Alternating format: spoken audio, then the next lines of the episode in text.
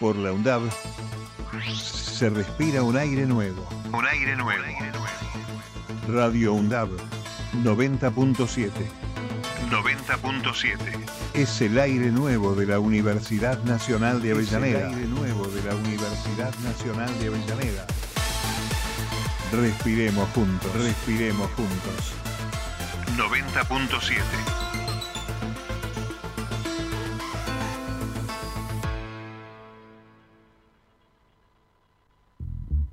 Valor agregado. El mejor análisis de la semana. Política, economía, información y actualidad. Los jueves de 18 a 20 horas. Valor agregado. Valor agregado. Si tu estado es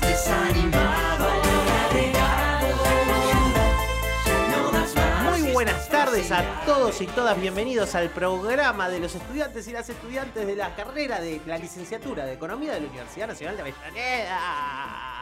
¿Viste cómo llego con el aire ahí al final? Es- Me es- parece que está muy bien igual, ¿eh? Está- Eh, creo que hay que practicarlo un poco el final, pero estás, bien. bueno, esa es la consecuencia de la bicicleta. Hoy viene en bicicleta. Yo te vi llegar agitado, no sé por qué. Sí, Llegaste sí. y no, es más, no, no nos dio tiempo ni a saludarnos. Me pasaste por el lado y dije, bueno, está bien, está bien, estaba. No te full. reconocí, no te reconocí, porque acá Eh. el descuento, quienes están escuchando, reconocen una voz nueva y muy de radio. Lo tenemos al compañero Lucas Silva. Acá. Buenas tardes para todos y todas. Sí, sí, una, una, una voz un poquito diferente, capaz. No sé. Claro. No sé si mejor o peor, pero bueno, vamos a hacer lo que podamos. Distinto como masa, ¿viste? ¿Te acordás que era la campaña que decía distinto? Y aparecía masa con una remera gris. Una cosa así. Pero. Exactamente. Así que ya tenemos una nueva adquisición aquí del programa. eh, ya tenemos el pase comprado. Acá Facundo creo que terminó de firmar los papeles. Firmó los papeles, firmó. me- che, después hablamos un poquito del tema. Me, me dijeron que no, no iba a ser, iba a ser en yenes. Eh, Eh, está bien igual, ¿eh? El Me es en yenes, exactamente, sí, eh, es en yenes y son unos cuantos yenes. Son unos Eh, cuantos. Hay que decirlo. Recordemos que el yen está más o menos 120 por dólar. Son unos cuantos. unos cuantos pueden ser dos. Eh, no, no, no estoy seguro de si existe comunidad monetaria, dos, dos yenes para poder. Pero bancariamente sí, te lo podemos transferir. Eh, listo, no hay ningún problema. Ah, si después no- vamos a transferir, no sé, viste, no, no quiero pasarlo en blanco, pero bueno, después hablamos. Ah, no, entonces tenemos que hacer cripto. Acá, bueno, Facu Producción nos va a arreglar ahora el tema del pago con criptomonedas.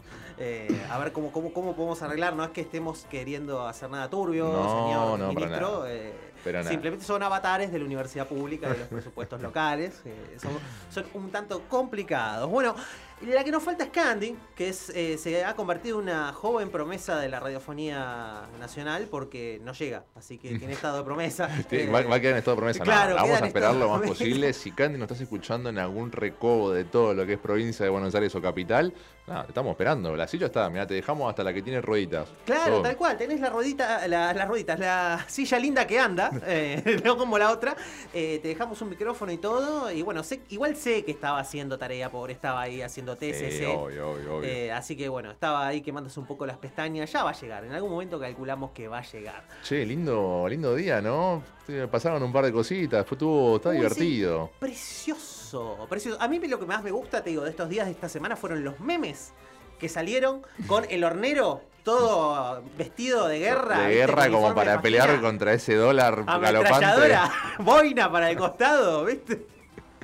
890 el dólar ayer había alcanzado el blue Sí, sí. y recuperándose un montón, ¿no? Pensemos que en la página de Marra, bueno, es el dólar Marra, ya le podemos llamar, El dólar que marra. se- Qué linda persona. el dólar marra había llegado, acá tenemos mucho miedo, porque vos sabés que lo que hablamos ya un par de veces es que eh, todo es muy raro lo que pasa, es todo raro, viste que la realidad hoy en día es medio extraña. La realidad en Argentina es extraña. La realidad, vos un día te levantás acá, es como charlamos hace un ratito con un par de compañeros. Sí. Este es el famoso meme de estabas aburrido. Argentina siempre todos los días te sorprende con una cosa diferente. Decís, qué, qué bueno vivir en este país por momentos. Decís, te, te- te sorprende de lo más gracioso a lo más perturbante. Pa- Es que- Pasás de lado a lado. Tenemos la sospecha de que el multiverso se rompió un poco la estructura del espacio-tiempo y de alguna manera empezó a colisionar. ¿Viste como el hombre araña, esa donde aparecen todos los hombres araña? Una cosa así, entonces podría haber más de un marra dando vueltas por la ciudad de Buenos Aires o por las provincias, andás a saber, incluso puede haber un marra sueco.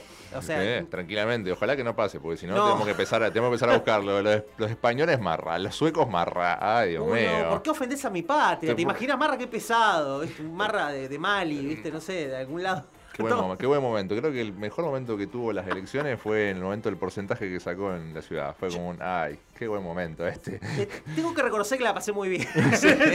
yo eso, yo eso dije, tipo, estaba contento por muchas otras cosas más, que eran las elecciones generales, pero Sí, sí, sí, cuando vi ese porcentaje dije, ay, bueno, por lo menos parece que la realidad, y la no- lo normal, vamos a suponer, como venimos diciendo, por momentos aparece así como, bueno, está bien. Pa- al parecer hay gente que relativamente lo, piensa y lo ve y, y termina eligiendo con su voto algo, algo que no es marra, claramente. Y sí, digamos que Marra, viste que a todos los candidatos les gusta decir, especialmente a los de la oposición les gusta decir, ponele, Massa sacó un 35%.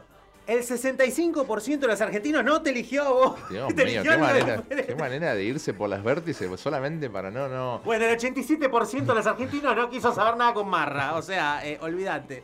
Eh, de- bueno, los porteños, ¿no? Por suerte no estaba nacionalizado Porteños. Marra. Porque. No sí. estaba nacionalizado, qué, qué bárbaro. Las elecciones siempre en capital siempre me causan gracia. De- de- deben ser una de las cosas más condicionantes para una elección en general encima. Es raro, es Pero raro. lo mirás y decís, "Es que este lugar nunca, nunca vamos a poder eh, terminar de elegir bien, ¿no? Es como una condena social. No, va a pasar nunca mayores en los que tengamos.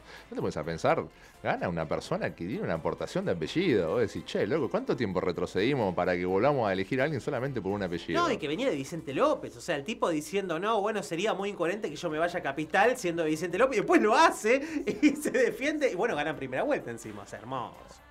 Sí, igual lo debo reconocer, ¿eh? Mirá que yo con Santoro hay un par de cosas que opino igual, un par de cosas que no, pero dentro de todo hizo una buena elección. Estuvo bien. Ya, ya charlando acá, un- capaz un tema viejo, pero hizo una buena elección. Me parece que por lo menos dejó un precedente para más adelante decir, tipo, che, para, no nos está todo en perdido, no, Sí. lo, no lo luchemos desde la nada.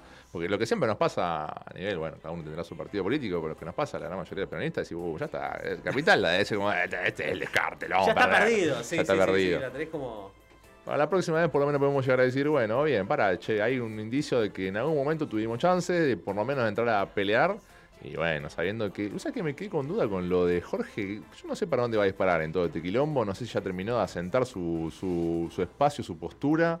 Y mira, yo creo que ahí hay- hubo un guiño en bajarlo a Santoro para decir, bueno, te dejamos en paz ahí en Capital. Encima le respondió, viste, que Santoro lo, lo, salu- lo, lo saluda como diciéndole que había ganado, que está todo bien, y le responde de lo más bien también. Sí, sí, sí, la verdad que hubo como un acuerdo ahí, evidentemente se ve que estuvieron charlando, no creo que haya sido tan eh, irracional como lo que pasó con, con Bullrich, que dijo no voy a felicitar a Massa, viste, o con Dios Milei. mío, Pero ¿por qué Y va- llegamos a esos momentos de la política en los que necesitamos seguir haciendo estas cosas que, que- que no tienen sentido? Estamos en un espacio totalmente circo, ¿viste? Vos sabés que a mí, a mí siempre me suele, estas semanas igual estuve muy metido con el tema de los 40 años de democracia Ajá. y la verdad que estaría buenísimo charlarlo, 40 años de democracia Sí. y, y hay tanta gente que, que le he preguntado, ¿no? Yo recorro un par de espacios en cuanto a la UBA y en cuanto a otros trabajos, pero este espacio de 40 años de democracia, eh, yo siento por momentos que hay mucha deuda con la democracia, un Sí, montonazo. Y estos, eh, y no por seguir nombrando un montón de cosas más que a mí me parecen, pero por ejemplo esto, el reconocimiento ya, eh, ganó por la vía democrática. Sí, sí, tipo, sí. Es tan fácil como decir, bueno, buenísimo, ya está, perdí. Es ¿Qué va a que hay algo ahí de frustración y que lo hablaba el otro día, que creo que era Cristian Simonelli, eh, justamente el destape, que decía, los gorilas son muy de que cuando pierden, o sea, cuando ganan, eh, mira, la gente los eligió a nosotros. Cuando pierden es, ves, la gente La se quiere gente cagar de hambre, ¿viste? Se, quieren vivir en el barro y no sé qué, y se quieren revolcar y este país la única salida es de seis y no sé qué cosa. El peronismo tiene una cualidad que lo hace diferente, que es la siguiente. ¿Perdiste las elecciones? Che, pará, en algo la cagamos. ¿Por qué? O sea, si la gente no votó, porque evidentemente algo estamos haciendo mal. Revisa, cambia en un proceso caótico, que es el clásico de los gatos cuando se están matando y todo eso, ¿viste? ¿Eh? Estuvo bien aclarar esa parte. Bien, Claro, perfecto. en un proceso caótico, pero que termina en una síntesis que termina siendo buena, como ahora que lograste un candidato sólido y que está, como dijo Rossi, competitivo, ¿no? Eh, Competitivo creo que es la mejor respuesta que puede llegar. Creo que es lo mejor que hizo es Rossi. competitivo, es lo mejor que hizo. La mejor frase que le podemos llegar a destacar. Sí, sí, pero, pero sí, obviamente. A ver, y esto también creo que lo, repetía y mucha gente seguramente que está escuchando lo, lo habrá visto, porque seguramente sigue capaz a rebor. Hacía como un análisis Sí. que vos decís. Eh, sí, sí, obviamente. No, no- no creo, creo que las culpas en cuanto, y todas las sabemos, lo que son partidarios de estos cuatro años, que muy posiblemente no lo sintamos como nuestro gobierno, para nada. Eh, pero, pero bueno, todo el mundo te hace como una autocrítica, sabe que hay cosas que no se hicieron bien y también entendemos que no- hay- hay salidas que no, que no van, que ya las conocemos, ya sabemos cuáles son. Eh, estamos en una radio que es de, de una universidad pública, así Sí. que creo que lo entendemos bárbaro. Eh, pero sí, sí, sí, claramente esa autocrítica es lo que nos va a llevar y nos lleva a tener a alguien como Sergio Massa.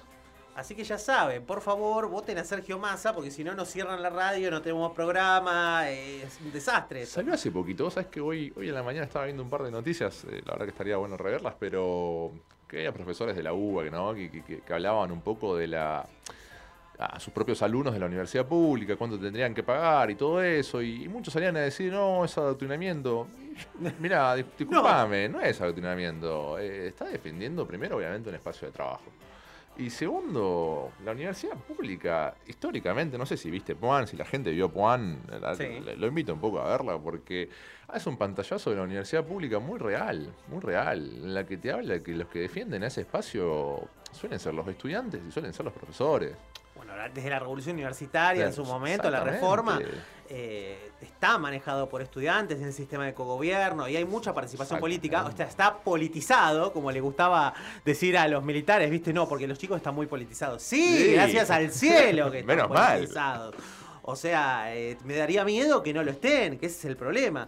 Y eh, al fin y al cabo, toda la educación, de alguna manera, es una forma de adoctrinamiento, si lo querés llamar. O si no, cuando vos ibas al colegio y te decían, no, bueno, porque Urquiza tal cosa, porque Rosas lo otro. ¿eh? Son bajadas de conocimientos desde el punto de mirada. A ver, si uno se pone a analizar, bueno, si nos vamos a poner a ver, cuando vos solamente eras chico, no creo que nos llevemos tanta diferencia de edad, y te hablaban de Colón como si fuera, oh, bueno, Claro, sí, grande sí. Colón, sí, nos descubrieron. ¿eh? Bueno, hace- hacemos un análisis diferente, eso, por ejemplo, una bajada ideológica.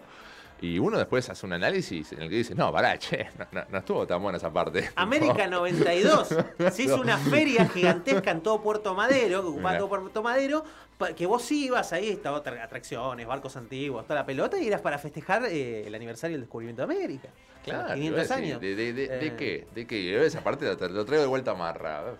Hubo una, una liquidación de sí. personas importante. O sea, aparte nos inculcaron cosas.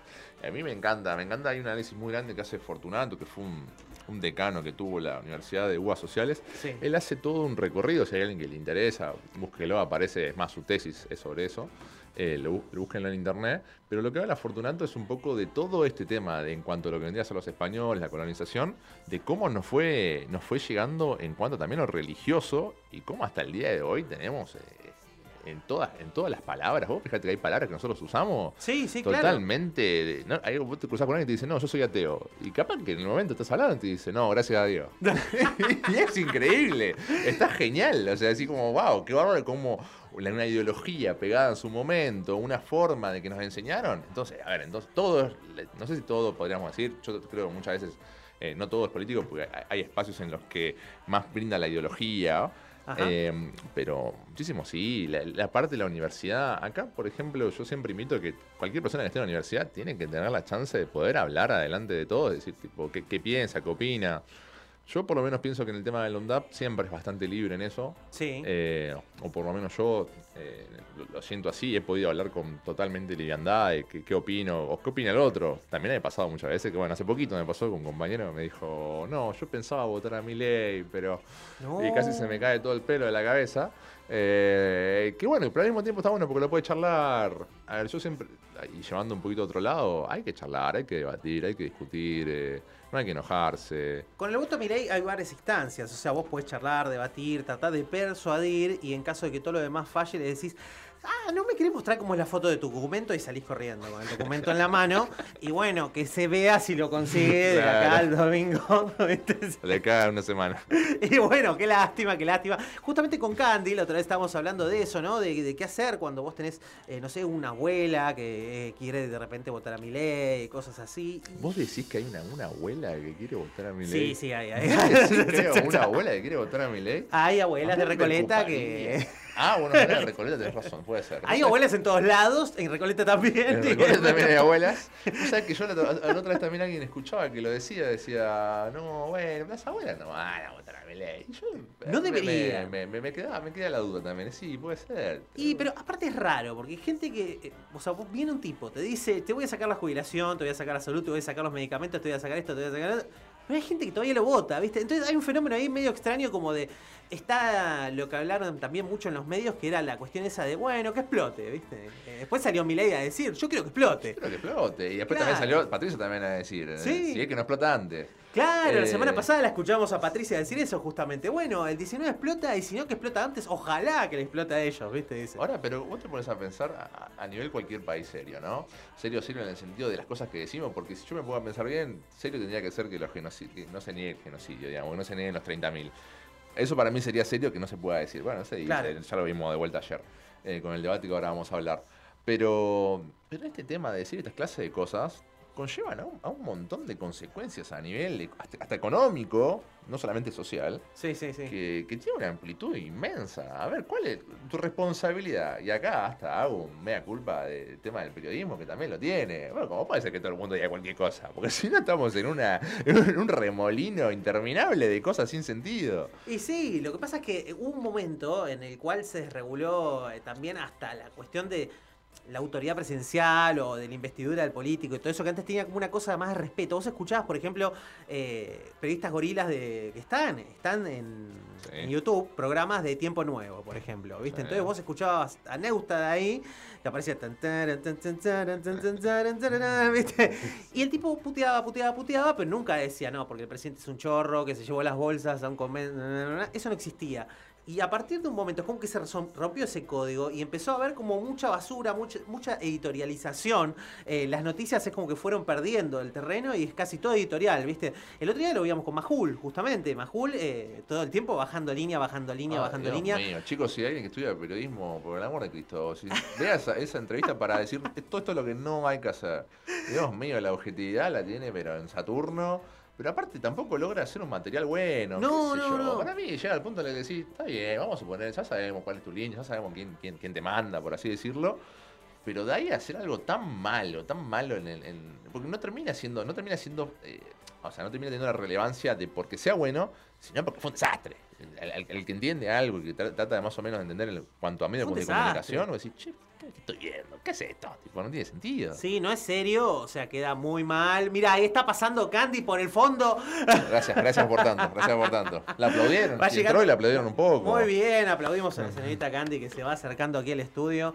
Eh, pero sí, es tal cual. La verdad que el producto malísimo, lo que hizo Majul. Ah, y- pero ve algo medio de gracia, que es, eh, alguien se tomó el trabajo en internet de, después no encontré el video, lo quería conseguir, de contar cuántas veces se interrumpió a Milei y cuántas veces se interrumpió a Massa. Ah, no. Y creo que habían sido 5 contra 26. 26. Y más encima le decía, pero vos mirá tu entrevista con Milei, no, sigue, no hacías esto. Ah, pero vos te dedicás a ver mis entrevistas o, o sos ministro de Economía, candidato, no sé qué cosa. Y, y las dos cosas, ¿viste? O sea, tengo que ver a dónde ¿qué- ¿por, voy. qué, por, qué no puedo, ¿Por qué no puedo hacer las dos cosas, no? Pero- ¿Por qué es un impedimento? Claro, pero yo iba escuchando cómo esas bajaditas de línea chiquititas van quedando, ¿viste? En el subconsciente de la gente. Porque después alguien se me cruza y dice, no, bueno, porque viste que dicen que Massa mira todas las entrevistas de La Nación Más. No, nunca dijo eso. Majul dijo que Massa miraba sus entrevistas y Massa dijo que vio una entrevista porque tenía que ver cómo era el estilo que le iba a hacer la entrevista. Dios mío, Dios mío. El, el tema de la sobreinformación en- en- hoy en día, ya no lo hablo solamente por Argentina, sino a nivel mundial. Qué, qué- qué- qué increíble y qué difícil de manejar que es. A, No, mí es eh, a mí siempre me dicen, ¿no? Siendo comunicador, estando en espacio de comunicación, decís, ¿cómo, ¿cómo puede ser que a vos te guste hablar tanto cara a cara teniendo tantos medios? Es que sí, es imposible. Pasan estas cosas que decís como, no, no dijo eso. Claramente que no dijo esa barbaridad. Y sí. Bueno. Así que bueno, vamos a hacer una pausa para dejar de cocinarle el cerebro a toda esta gente. y logramos que Candy se nos acomode acá, ingrese porque está tímida. No entra, no entra Candy, ahora va a saludar a todos, así que vamos a escuchar un tema de la querida Georgina García Facio, que es, eh, es, es básicamente una amiga. ¿Vos escuchaste esto que está de fondo ahí? O sea, es que no, no ¿que es de ella? Esto no, es la cortina del programa hecha por el gran músico Agustín Consol, licenciado en composición. Y, es exactamente, Barquitos. Y eh, Consol toca con esta chica que es eh, Georgina, que produjo. Georgina Facio es el apellido. Exacto, García Mirá. Facio. Y bueno, tiene unos cuantos temas. Y uno de ellos es una versión que hizo de un tema de Lauta, que está muy bueno. Ah, y de Lauta que va a ser la cortina de Taylor Swift. Yo no sé mucho de ese mundo, pero mirá. Exacto. Eh, Exacto. Escuchémosla y bueno, veamos a ver qué, qué- a la vuelta qué, qué podemos sacar de conclusión. Si Ahí está, si está escuchamos. bueno. Ahí escuchamos a Georgie. Quiero que cierres los ojos y mires adentro, tan lleno de agua que parezca el mar. Quiero es la lluvia flotando en el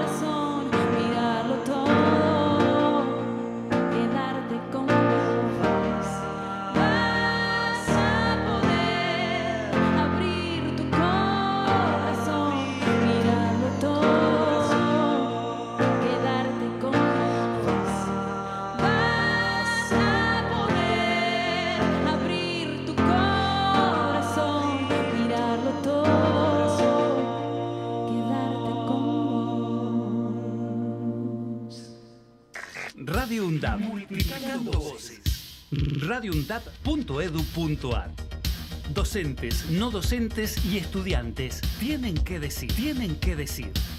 Radio UNDAP. Diálogo Internacional, el programa conducido por Atilio Borón, producción de Radio UNDAP y Somos Radio AM530. Diálogo Internacional, con la participación especial de la periodista Telma Luzani, junto a un equipo integrado por Paula Klachko, Federico Montero y Marcelo Rodríguez. Sábados de 18 a 20 horas. Repetición los martes a las 14. Diálogo Internacional. Década. Empezamos a hablar antes que la UNDAB, pero nos pusimos nombre y apellido el 7 de mayo de 2012. Década. Sonar en unidad, compartir la palabra, mediar colectivamente. La década de Radio UNDAP es de cada uno de nosotros. Es de cada uno de nosotros. La década de Radio UNDAP es de cada uno de nosotros. La década de Radio UNDAB es de cada uno de nosotros.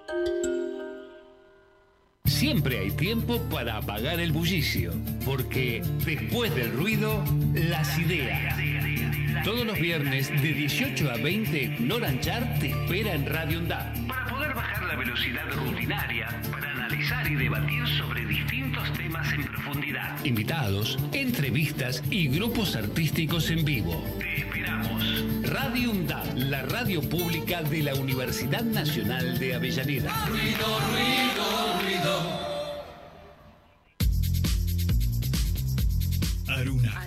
Asociación de Radiodifusoras Universitarias Nacionales Argentinas. Somos 63 radios en cada región del país. De este a oeste y de oeste a este. Somos radios universitarias. Somos plurales. De norte a sur y de sur a norte. Somos federales. Recorriendo todas las regiones. Somos Aruna. Todas las provincias. Comunicación Federal.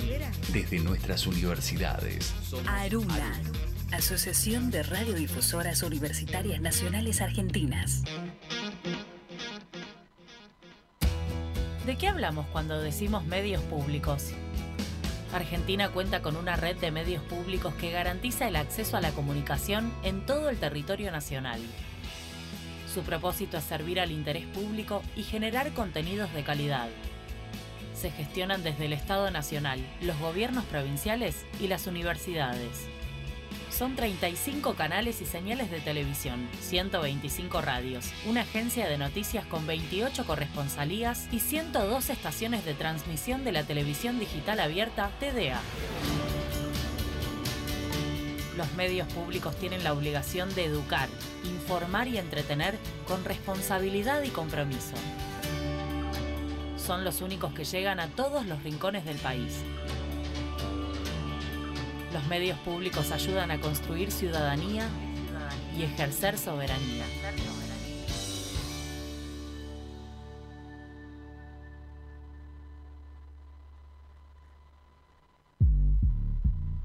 Hacemos pie. Recorremos todos los paisajes de la ciudad de Avellaneda y los distintos escenarios barriales, con agenda propia. Hacemos pie, paisajes y escenarios. De lunes a viernes, de 9 a 12 horas. Hacemos pie. Radio UNDAB. Docentes, no docentes y estudiantes tienen que decir, tienen que decir. radioundab.edu.ar Voces universitarias. Escuchalas.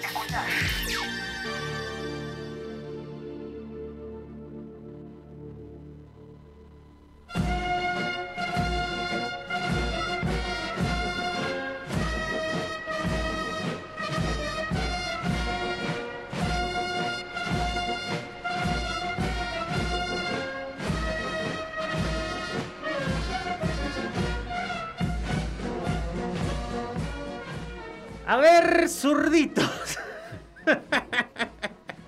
Comunicado número 3. Comunicado número uno del gobierno provisional de la vicepresidenta Villarruel. Eh, anunciamos la llegada de Candela. ¿Cómo le va Candela? Presente. Muy bien, presente. Cuerpo tierra, march. Así, eh, bien, ma- bien marcial estamos. sí, sí, hoy, sí, ¿no? hoy estamos eh, a full. Viniste medio congelada, te vemos ahí con un frío. Tengo frío, tengo frío porque salí temprano y dije, listo, verano. Claro, Y ya está. Pero no, puede fallar. Pero no sí, sí. puede fallar y además tuvimos un- una, una práctica con trabajo social comunitario en la Villa 21-24 que claro, viste, yo dije, bueno, Sí. hacinamiento, calor, voy a tener calor. Y no. No.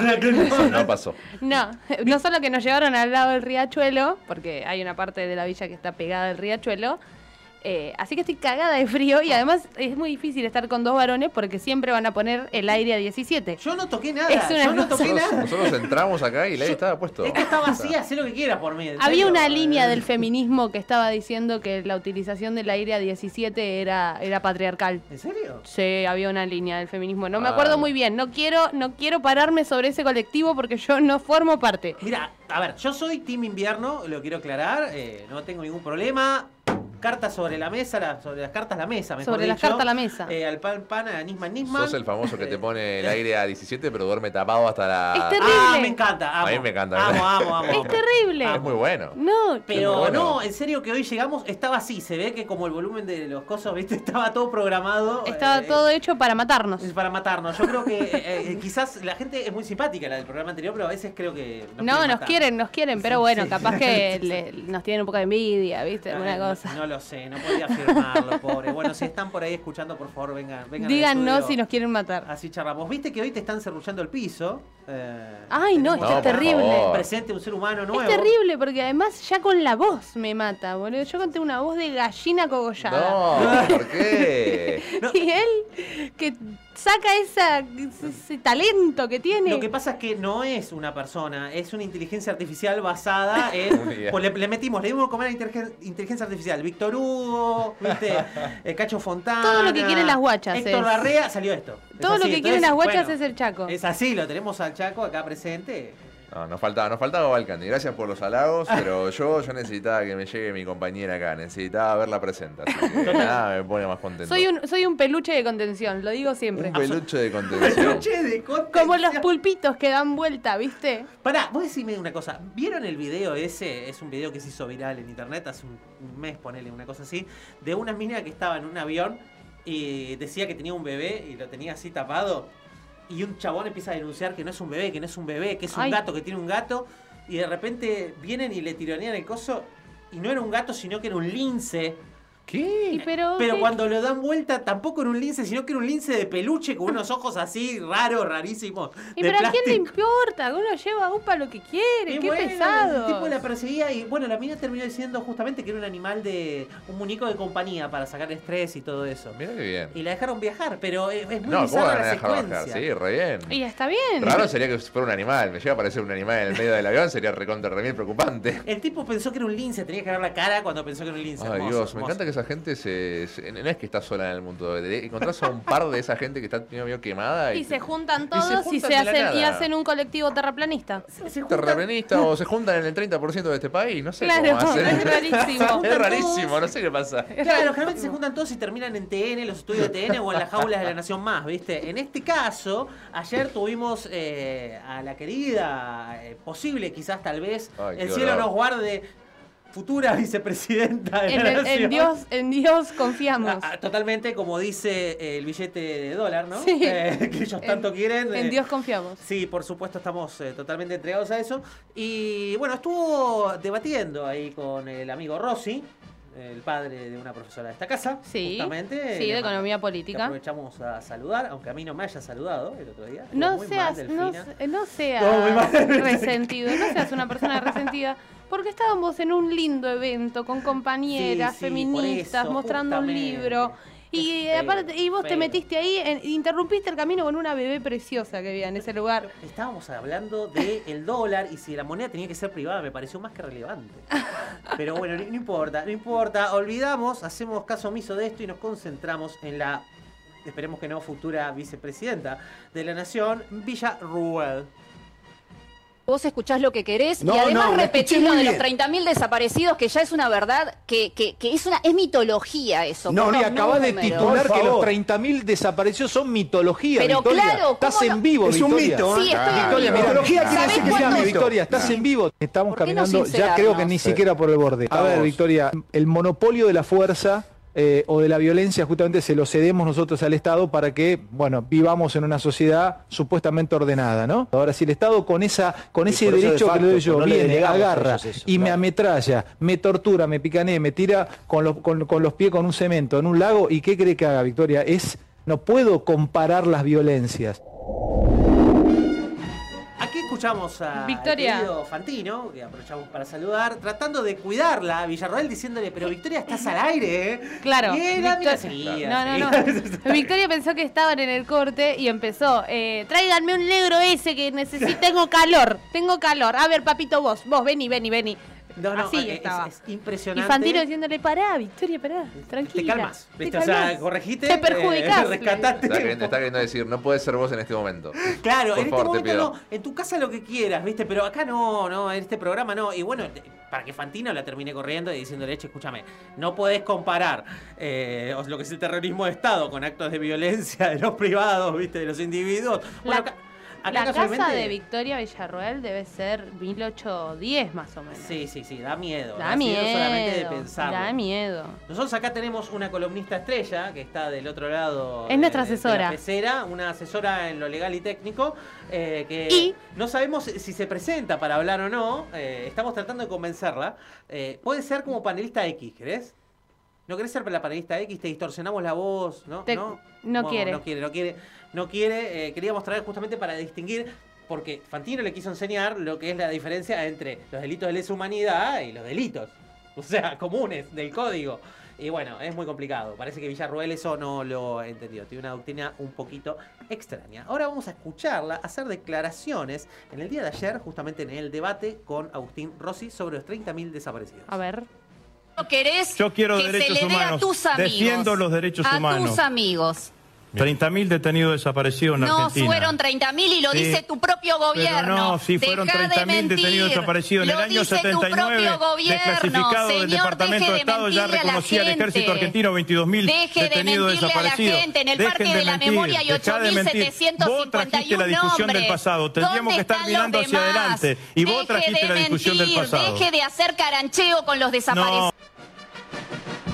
Deje de hacer carancheo con los desaparecidos, que no son 30.000, aparentemente. No, según Rossi. no, no son. Eh, según Rossi, perdón. Según No, Villarroel, pobre Rossi. No, Rosy pobre estaba diciendo, che, eh, Eh, sí, miren sí, que... Y aparte diciéndole, ¿dónde está el resto? Sí, sí, pero estamos preguntando lo mismo, Eh, Victoria, eh, no eh, entiendo. Abrí los archivos. La- No te la- acordás. claro, pedirle a tu tío que Claro. nos pase el listado de dónde está el resto. Sí, sí, que nos pase la info, si Claro. total ellos estuvieron por ahí, ¿no? Claro, claro. Entonces, eh, aparte ella tuvo el placer, eh, según ella, de conocer en persona a algunos de estos muchachos, como Videla, que le va a visitar Esas a la famosas cárcel. entrevistas Ay, supuestamente ah. para un libro. Y... Sí, no, ¿Dónde está el libro? ¿Dónde está el libro? ¿Dónde está el libro? ¿Dónde Mara. están todas esas, esas famosas anotaciones? Maravilloso, porque estaba investigando supuestamente para la facultad y eh, luego de eso No terminó la facultad. no terminó eh, aparentemente el trabajo porque no se conoce el libro y habló de un montón de cosas más. Se nos va la producción, se nos va la columnista X. Muchas gracias, nos vemos. Estamos. Pasan Ahora, qué cosas. difícil igual, ¿no? Qué difícil estar en este momento en el que todo el tiempo tenemos que estar peleando sobre estos derechos. A mí me encanta, por ejemplo, que desde nuestra parte lo entendamos y, y sepamos la importancia de los 30.000 desaparecidos. Pero yo creo que también habla de todo un dolor de, de- de la gente que vivió ese momento. Nosotros Sí. lo, lo vemos como, un, como el derecho que, que está, que es algo peleado, ganado, los nietos.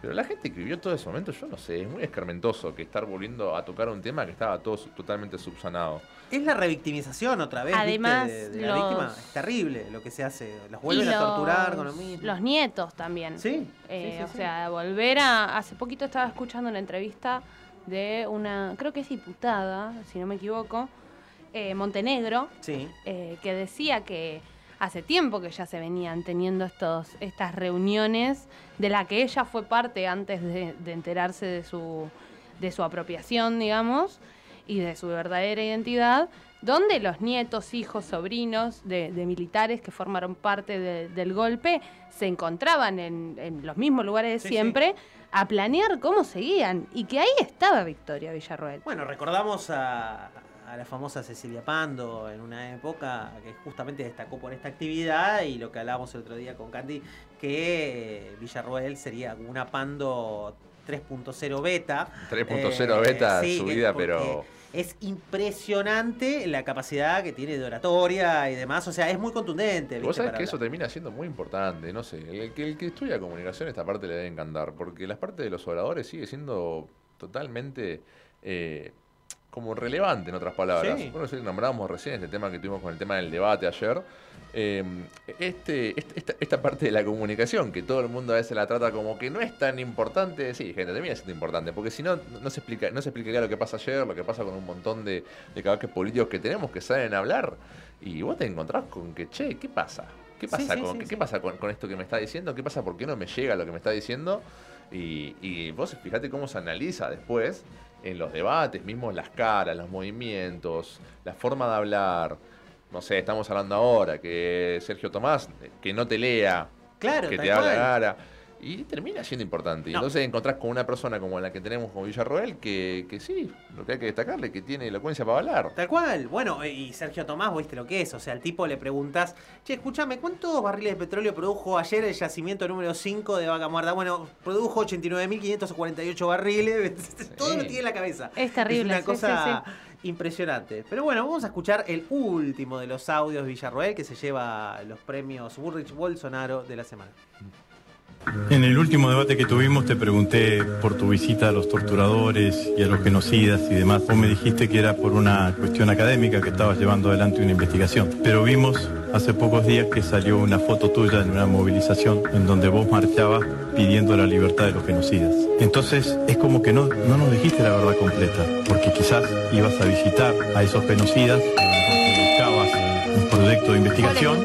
Pero si estás de acuerdo con la libertad de los genocidas. Que marchabas ahí. Yo lo que, lo que me parece que es importante, más allá de tu pregunta, cuando yo voy a las marchas o cuando la yo libertad de los investigo. Te voy a repetir la pregunta. ¿Vos querés la libertad de los genocidas? ¿Los que están cumpliendo hoy condenas por la justicia? Fuerte, fuerte, fuerte. Eh, duro, duro, duro, diría tu Sam. eh, y no estamos refiriendo a Leo. Eh, Ah. es- ni a Milei tampoco, ni a Marra. Eh, Marra. Duro. Duro. ¿Qué pasó con Marra? ¿Y Marra? Y Marra, no sé, está guardado. Lo guardaron, lo guardaron. Hace dos semanas que yo predije en este mismo lugar que lo tienen como al hermano perdido de Bart, a Hugo, Sí, sí, sí, le dan de comer Metido- Ah, pescado. está en el sótano. que lo tienen en un sótano, en un altillo, una jaula, una cosa así, y le tiran atún de vez en cuando. Está bien, tampoco que le tiren atún. No, no, que- Bueno, no le tiren- que no le tiren nada. Que coma madera del Sí, piso. coma madera del piso. O sea, tenemos bastante, tenemos al dueño del circo, tenemos al- tenemos todos los espectáculos, ya lo tenemos, no necesitábamos uno más. Ya cumplió su función, ya, ya hizo, ya hizo todos los malabares. Gracias por los servicios prestados. Gracias por los servicios muchas prestados, gracias. Nos reímos mucho con sus entrevistas, pero basta de delirio, por favor. Creo, creo que necesitamos un poquito de dejar de vivir de lo delirio porque si no parece que vivimos en un, en un sinfín de bloopers. Pero es Creo la que la, política en Argentina... Meme. Acabas acaba de definir a la Argentina, un Sí, sinfín de bloopers. bloopers. Eh, o sea, Yo pero creo, siempre lo digo, hace poco charlamos en un espacio político y decía, estamos en el momento de Argentina más blooper de todos los últimos años. ¿Y ¿Qué pasa? Sí, y en- aparte, fíjense cómo de un lado está Massa diciendo basta de la grieta y todo, y del otro lado es la grieta absoluta, Sí, porque claro. además, no solamente que mientras ellos salen a, a defender genocidas, eh, sin más, el sábado estuvo la marcha por el del orgullo, que en Argentina somos pioneros en derechos para las diversidades sexuales, y además este colectivo no suele eh, pararse de una manera partidaria, porque es un conjunto de personas que, que se sienten parte por, por sus identidades, Claro, sí, sí. pero no se definen a sí mismos eh, de- en política como ahora. Y el sábado estaba todo totalmente empapelado. muchos cartelitos de Dame Masa. eh, muchos decía, cartelitos sí, de sí, Dame sí. Masa, muchos cartelitos de Masa Queen, muchos cartelitos, eh, por supuesto, en contra de Milei. Todos los artistas que estuvieron en ese escenario, que fueron alrededor de 200.000 personas, por lo que escuché, eh, se pronunciaron en contra de, eh, sin más, Natalia Oreiro. Eh, diciendo que no nos vengan a, a sacar los derechos que tanto nos, nos costó conquistar. Sí, sí, eh, sí. O sea, Ahora, qué bárbaro eso. Para mí, yo siempre voy a- traer capaz a- acá a mesa de discusión un tema que la otra vez lo, lo- lo- también lo debatía con un par de personas. Es este tema que tiene... ¿Qué, responsabilidad tienen los artistas de hoy en día, obviamente argentinos, para este, momen- este momento político? Y es importante. ¿Qué responsabilidad tiene? Para mí tienen un montón de responsabilidad. montón. Para mí tienen un montón de responsabilidad de por lo menos salir a decir las cosas que, bueno, no sé, vos recién nombrabas a un par, no sé, podemos seguir nombrando a Lali, no sé, a- a- a- por- o vos, por ejemplo, Lali que muy tiene- atacada. Muy Sí, atacada. terrible. Pero bueno, pero ahí está el tema, ¿no? Porque si no, no, no tenemos que guiar todo el tiempo. Y, esta, esta, eh, y los traigo por eso al espacio de discusión, debate. eh, todo este tiempo de que el artista, está bien, vive de que la gente lo vaya a ver. Perfecto. Una sociedad totalmente capi- capitalista, sí, está más, más que bien. Pero al punto de que, que se entra a dudar de, de decir o no decir algo que va en, en pos de beneficio del pueblo, y para mí hay una responsabilidad del artista porque si no, también pasa que, que- que la relevancia que tiene la música, como lo tuvo en nuestros años de, de los 70, 70, 80, 70, 90. 80, 90, Sí, no sí. las tenga ahora. Entonces vos decís, che, ¿por qué? Bueno, un lindo caso es Taylor Swift ahora, con las Swifties y el movimiento anti-Miley que El está movimiento surgiendo ahí. anti-Milei y también eh, algo que estábamos hablando recién con nuestra, nuestra columnista X, Sí, sí. que me comentaba que, que las ganancias de, de los recitales de Taylor Swift los reparte con el staff. Sí, sí, claro, exactamente. Es, es comunismo, ¿te das cuenta? Comunismo Eh, no, no hay caso, no hay caso. Uy, Eh, uy, no, ahora, ahora, ahora vamos a tener un quilombo. Se son, vino son el- comunistas. Son comunistas. Son comunistas. Se vino el surdaje. Bancamos En forma- fuertemente. se vino el surdaje en forma de rubia hegemónica, chicos. Es, Bueno. es, es fatal. Miriam Breckman. Miriam Breckman, es verdad. Justamente. Ya estaba. Da el perfil, ya estaba, siempre estuvo. Lo que pasa es que ahora se hace más popular. Pero viene ahí el movimiento de las Swifties apoyando al Sí, candidato vi- vi Massa. que hubo un par de carteles, puede ser, ahí Sí. como empapelado. Hicieron comunicados, ¿eh? De agrupaciones de Swifties y demás. Se han, hicieron- se han encolumnado a las filas de Sergio Tomás Massa Sí. las Swifties, Bien. los de, de BTS, K-Pops, otakus, algunos igual, Sí, está dividido. ¿Está bien dicho esta palabra? bien? Está ¿Está, dividido. bien dicho otakus? Otaku, sí, Sí, ¿Está bien sí. dicho?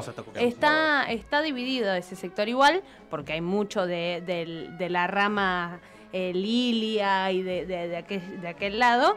Y también a esta columna se han tardado, pero han llegado los rolingas organizados. Los rolingas están organizados. Han sí, llegado Los los rolingas rolingas. lo leí. organizados. Sí, Lo leí. hay un Es comunicado. bastante raro decirlo así de esa forma. ¿no? Rolingas organizados. siempre me va a llevar a otra cosa que no es organizado. Y pero- bueno, ahora están organizados. Ahora están organizados. Eh, Lo único que me intriga es la posición de los floggers. Si es que queda ¿Dónde alguno están los suelto. floggers? ¿Dónde están los floggers? ¿Cómo, O sea, se llamaba, ¿Cómo llamaba la, la eh, que cumbio, cumbio. El silencio de los floggers es atronador. Eh, así que estamos esperando ¿Dónde por una están? definición de esa gente. Quiero ese 0,3% en la lista.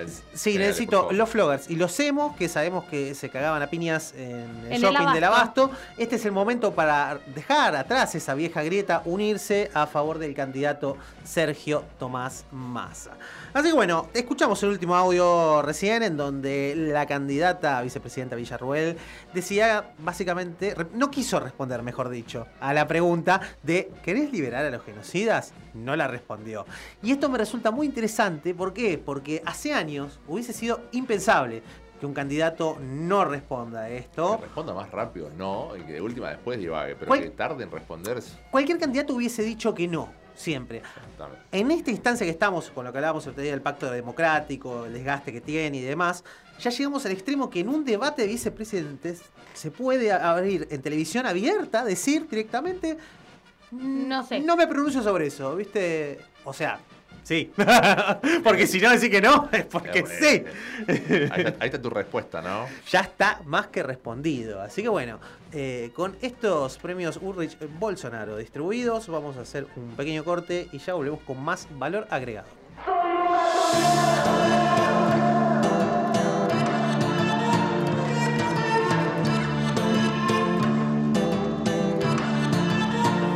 Hacerlo a mi manera, mi corazón gritando va cruzando la frontera y la razón que aprende los golpes en la vera. ¿Qué vamos a hacer si empieza la balacera? Y pocos son los que zafan del sálvese quien pueda.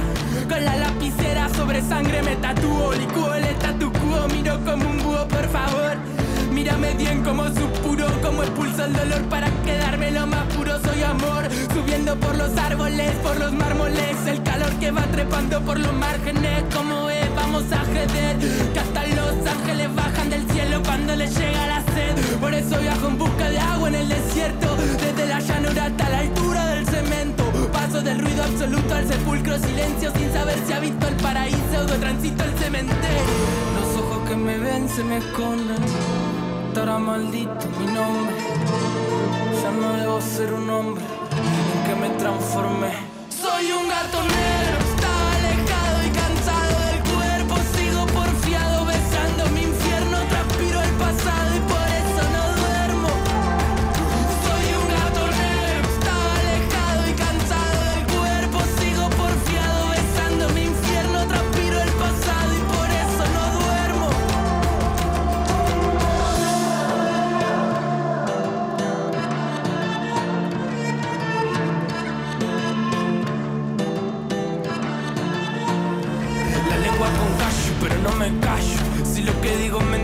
me parto un rayo. Para hablar de verdad no me hace falta ensayo. Esta vez estallo. Tengo mi cuerpo en avión, pero mi alma a caballo. Me está fallando el instinto. No salgo de este vil. Ya me morí, ya reviví, soy un gato maldito. Me queda solo una vida para hacerlo distinto.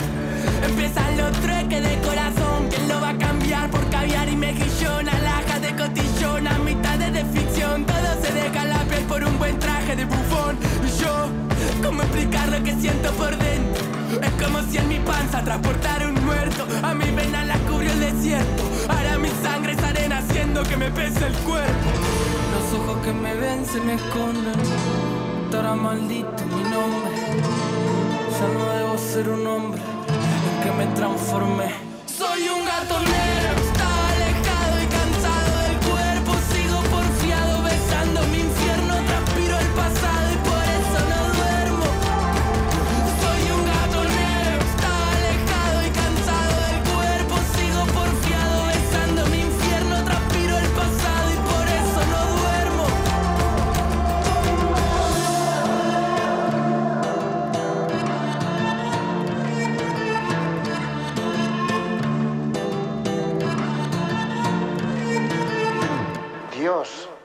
en verdad, creerá en mí. Universitario. Radio UNDAB, la radio de la Universidad Nacional de Avellaneda. radioundab.edu.ar ¿Puede negarse o es deber decirlo? Buscar la humanidad ausente. ¿Dónde? En los cuerpos de las balsas que el mar rechaza, en las bombas que no cesan, en la ley blanca sobre tierra ancestral comunitaria, en el chirrido de muerte que gritan y fueron 30.000 ni es genocidio, en el nubarrón que no deja ver, deja fuera, niega a los que no son lo mismo que su negacionismo proclama, y al rechazar como falta, deja esparcida y expuesta la humanidad alcanzada, la nuestra, la de todas y todos, y de la que reniega. Es un mensaje de la Red Interuniversitaria de Derechos Humanos. En menos de cuatro años en la provincia de Buenos Aires logramos construir una escuela cada ocho días, cuatro kilómetros de rutas por día y sumar cuatro policías nuevos por día. Desde el primer día transformando la provincia. Gobierno de la provincia de Buenos Aires. Pogo en el Roca. Una hora de radio dedicada a la música, el arte y al mundo audiovisual under. Próxima estación, Darío Santillán y Maximiliano Costecchi. Pogo en el Roca. Todos los viernes de 17 a 18 horas. El tren es tuyo, cuídalo. Para cortar las noticias falsas y la desinformación, entérate de todo lo que hacemos en Radio UNDAB y UNDAB TV. Encontranos en Facebook, Twitter e Instagram como UNDAB Medios.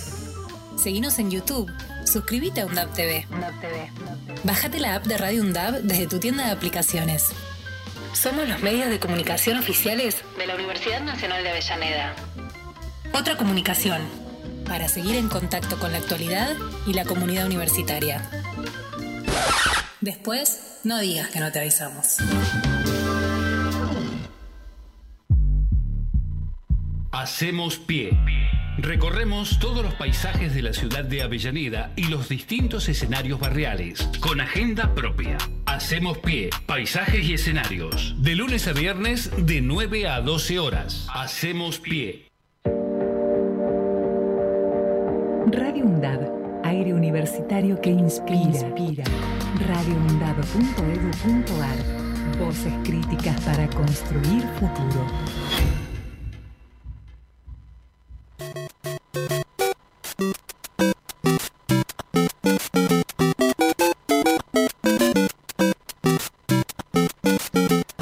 Llegado el momento especial. Es la señorita Candela. porque nunca, nunca se sabe cuándo puede aparecer. No, no, es, es totalmente aleatorio, puede ser en cualquier parte del programa, puede no aparecer, puede Claro. aparecer dos veces, Sí, puede ser cualquier cosa. es así, tipo, es mitológico casi. Sí, sí, sí, sí, Es sí. La gente está mitológico. escuchando está igual de sorprendida que yo que es el primer día.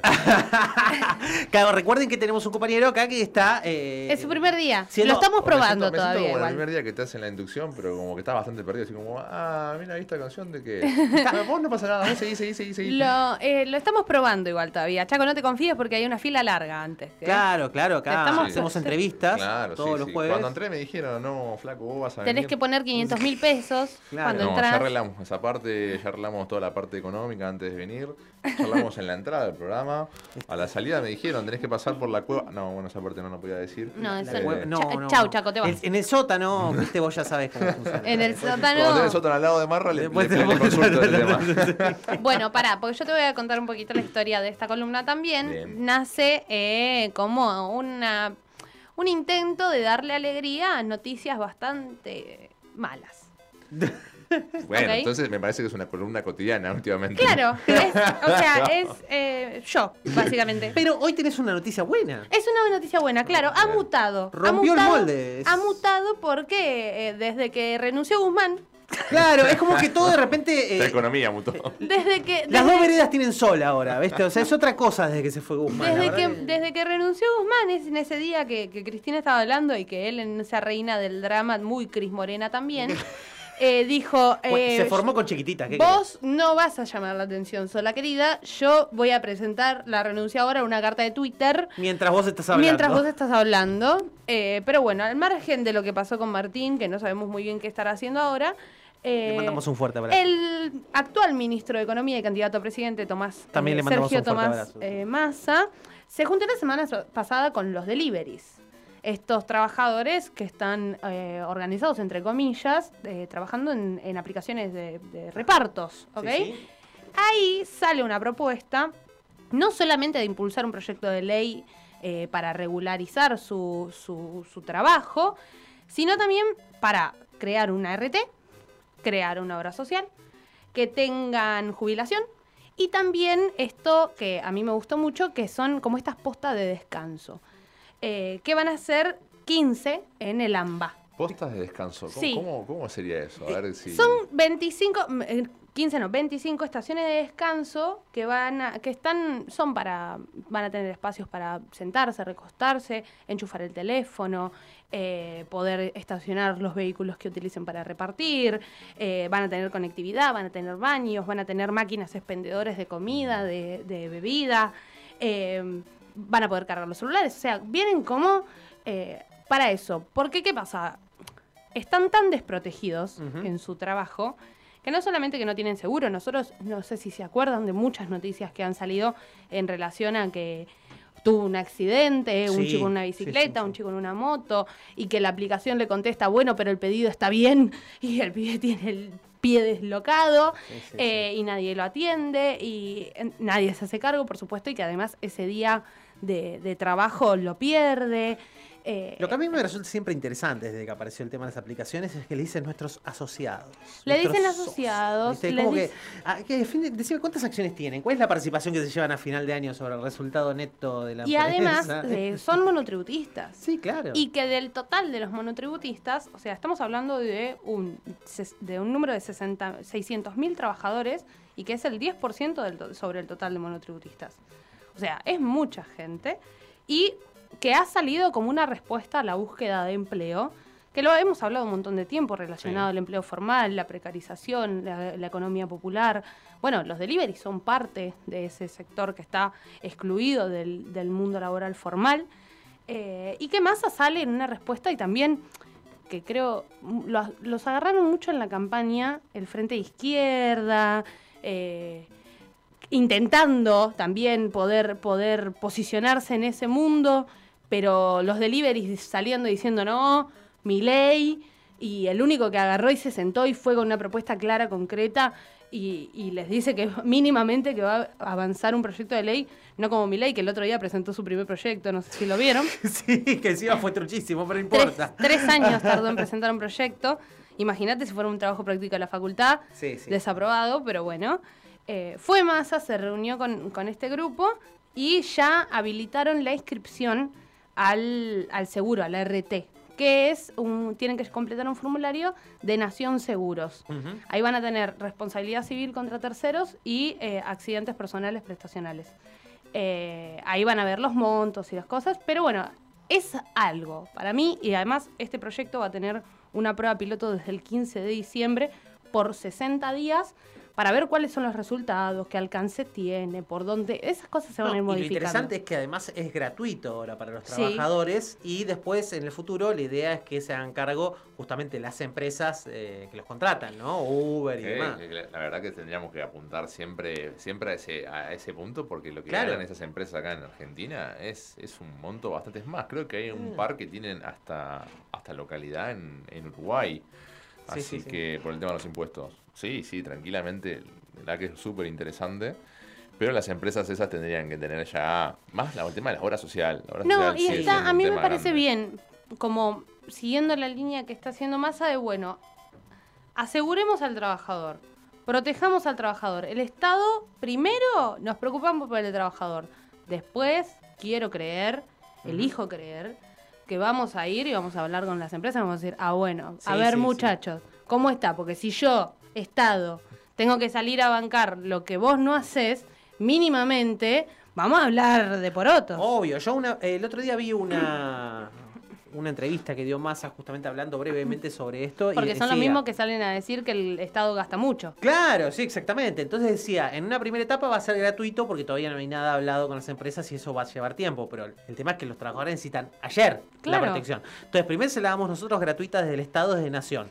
Va a articular con Nación Seguro. Pero la idea es que a partir del año que viene ya se hagan cargo las empresas. Así que la verdad que está bastante interesante y lo que tiene novedoso es que es el primer, eh, es el primer proyecto real enfocado a, estos, los trabajadores informales, digamos, de alguna manera, que laburan con las aplicaciones. eh, que funciona, digamos que aparece, porque hasta este, hasta este momento prácticamente había o por lo menos esa era la imagen que circulaba en internet, viste, en las redes sociales, diciendo que, bueno, eran muchos eran libertarios porque, claro, no tenían derechos. enojo. ¿Qué querés que, sean? Si los tipos, vos le decís, "Eh, pero los derechos laborales, no tenían ningún derecho laboral. Claro. Y todos pensaban que era imposible darle derechos laborales, porque ¿cómo haces para obligar a una empresa que ni siquiera está acá y funciona a través de una aplicación para que le dé derechos laborales? Bueno, se encontró una vuelta que es, empecemos con que se lo da el Estado y después, el año que viene, hacemos en la próxima etapa, meterle a las empresas para que pongan la guita para que eh, todos los trabajadores tengan esos derechos justamente. Así que bueno, finalmente se va avanzando, es una gran noticia. El único que labura en este país se llama Sergio Tomás y no duerme, pobre. No duerme. Ahora, ya- qué bárbaro todas esas cosas que sacaron de. de- Las operaciones que le están haciendo. Las operaciones. Uh, es, terrible. es terrible, es de una bajeza, muchachos. Es como soy yo en el secundario. Porque cómo, cómo, cómo cambiaban los roles, ¿no? Después Sí, de las sí, elecciones, sí. como, no, nosotros no hacemos estas cosas que hacen ustedes. Y ahora como, no, bueno, pero también si, si, si pasa esto, Sí, como sí, hablamos hace rato, es culpa de la gente que vota. Y que además, eh, muchachos, les recuerdo que, que Sergio, antes del, del debate presidencial anterior, había dicho que quería que pase lo que pase, si había segunda vuelta, que entre los candidatos, aunque él no esté, quería que haya un eh, psicotécnico y un Sí. antidoping, y no se lo permitieron. Sí, sí, sí. no. Entonces, bueno, chicos, a ver. Yo creo que no se, o sea, no se lo permitieron, pero él tendría que hacérselo igual. Porque, bueno, o sea, no, pero para mí entras al juego también. No, porque- Si lo hace, entras al juego. ver. Si lo hacen los dos, bueno, eh, No, no, son no. reglas parejas. Pero No, si lo hacen refiero- solo. Yo me refiero que estaría bueno, ¿por qué? Porque la Cámara Electoral no lo habilita. Lo cual está bien, en cierto punto, porque vos imaginate, si un antidoping fuese excluyente, no sé qué cosa, y vienen y te adulteran el antidoping de un candidato que te Sí, están mira. vetando un candidato a la justicia. No. Eso también. Es peligroso. Pero, si Massa quiere aplicar la transferencia con eso, bueno, si lo hace de forma privada, presenta todo y listo, por alguna que sea imparcial y ya está. Sí, y decir, mira, yo, me- yo puedo hacerlo, ¿vos podés? Milei no puede.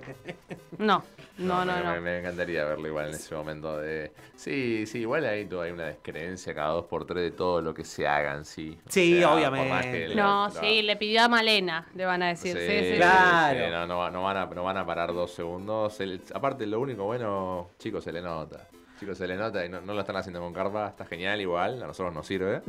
Eh, nos sirve un montón porque de tanto de lo que tanto se quejaron que supuestamente hacíamos nosotros, están haciendo todo exactamente lo mismo. Todo, todo. Aparte terminaron aliados con lo peor de la casta, los muchachos, o sea, es como que ya está, renunciaron a todas las banderas y bueno, hay mucho libertario enojado también porque... Eso es cierto, che. Hay un montón de gente libertaria, mismo estos hace un par de días que se habían bajado de la, de la lista de ellos, eh, varios senadores creo que eran, se habían, se habían dado de baja. Eh, es impresionante como, y me encantaría, eh, me encantaría preguntar a esa gente que en su principio lo, lo seguía tanto, ¿cómo puedes seguir a una persona que de todo lo que te venía diciendo acaba de recular eh, a la mitad de las cosas que decía? Tal cual, sí, sí. Eh, es, es muy difícil. Y, y ahí cada uno entenderá que- que- qué voto hace, este voto odio. Otra vez me reía porque a uno, a un, a un chico le hacían una entrevista de, de, de por qué votaba a mi ley y dice, no, yo soy un, lo decía, yo soy un voto odio. Voto.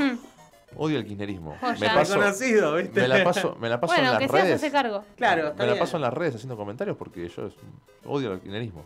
Y vos decís, tipo, che, qué, bárbaro, qué bárbaro. vida ¿Cómo, es ser cómo- en este punto que charlamos hace un rato, de decir, tipo, che, ¿puedo decir lo que yo quiera? Y decís eso y la gente, capaz que hay uno que te aplaude. Y vos decís, bueno, ya está, estamos en una sociedad que estamos, estamos tan, tan enquilombados con nosotros mismos en la que, que encontrás con que hasta esa afirmación parece que está buena. así. Yo el otro día estaba escuchando eh, El Mañana por Nacional Rock de Mex Ortiz Perea y surgió como comentario que hace unos años cuando él estaba haciendo pura química, le, hubo una gente que le puso Mex de nombre al hijo. Entonces dijeron, ¿qué será de Mexito? ¿Qué será de Mexito? Ah, Lo buscaron y lo encontraron. Entonces habló el padre ahí al aire con, con Mex y todo. Naturalmente todos los que están en el programa enseguida fueron a Instagram, lo encontraron y todo. Y resultó que es chiquito, es un pibe, pero es todo lo contrario, ¿viste? Totalmente libertario. Ay, no, Dios. y Mex Peroncho se quería matar. Ay, no, Dios mío, qué difícil. Les mando un saludo muy grande a las familias que tienen A ese problema, ese problema en la casa. Fuerzas. Fuerzas, Igual, no, pará, fuerzas. yo te voy a contar mi teoría. Sí. Porque lo hablamos el jueves Sí, anterior sí, sí, a sí, las sí. elecciones. Ahí vos lo que tenés que hacer, o sea, ya lo intentaste, intentaste convencerlo, le dijiste, mira que no vas a poder ir a la universidad, mira que no vas a poder hacer tal cosa, que la obra social no te va a cubrir nada, no va a haber. eh, no te la voy a poder pagar, papá, papá, papá, papá, papá. Ya lo intentaste. Le dijiste, mirá que la compu esa gamer que te querés comprar no la vamos a poder comprar, no, no entra bala.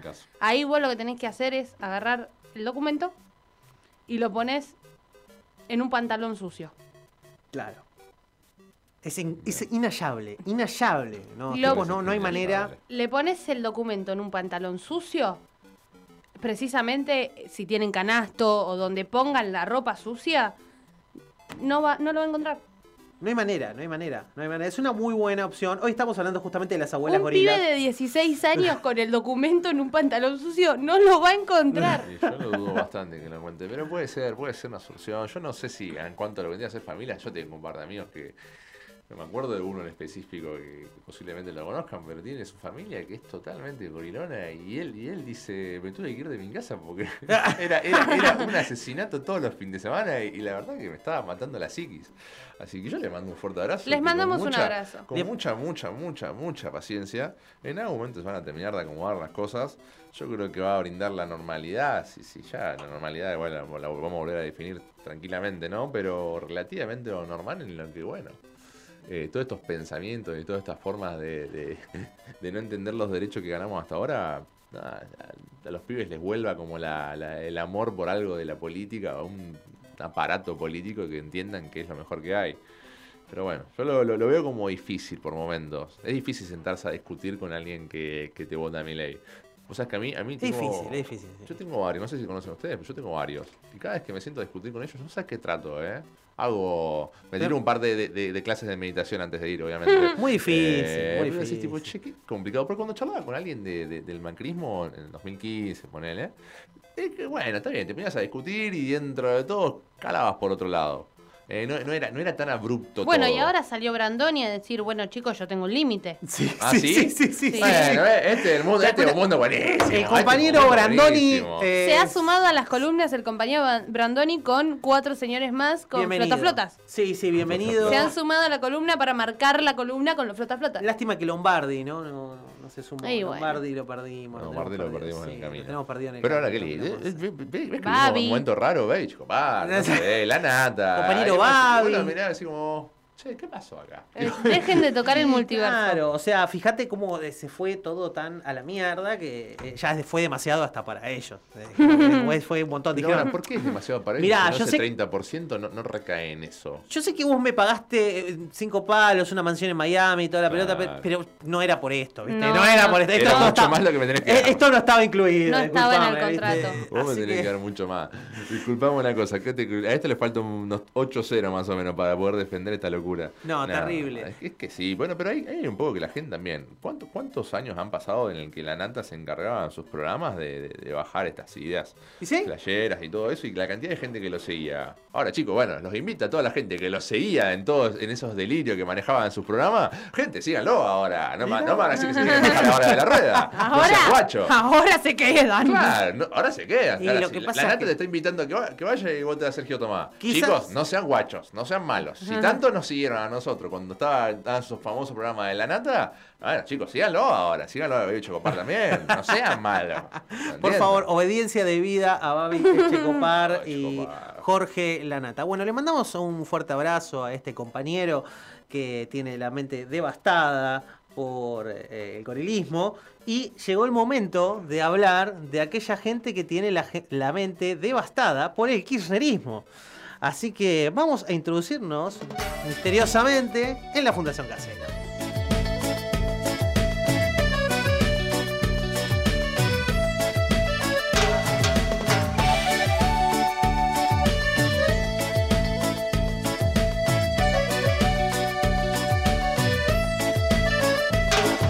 Siempre te encontré.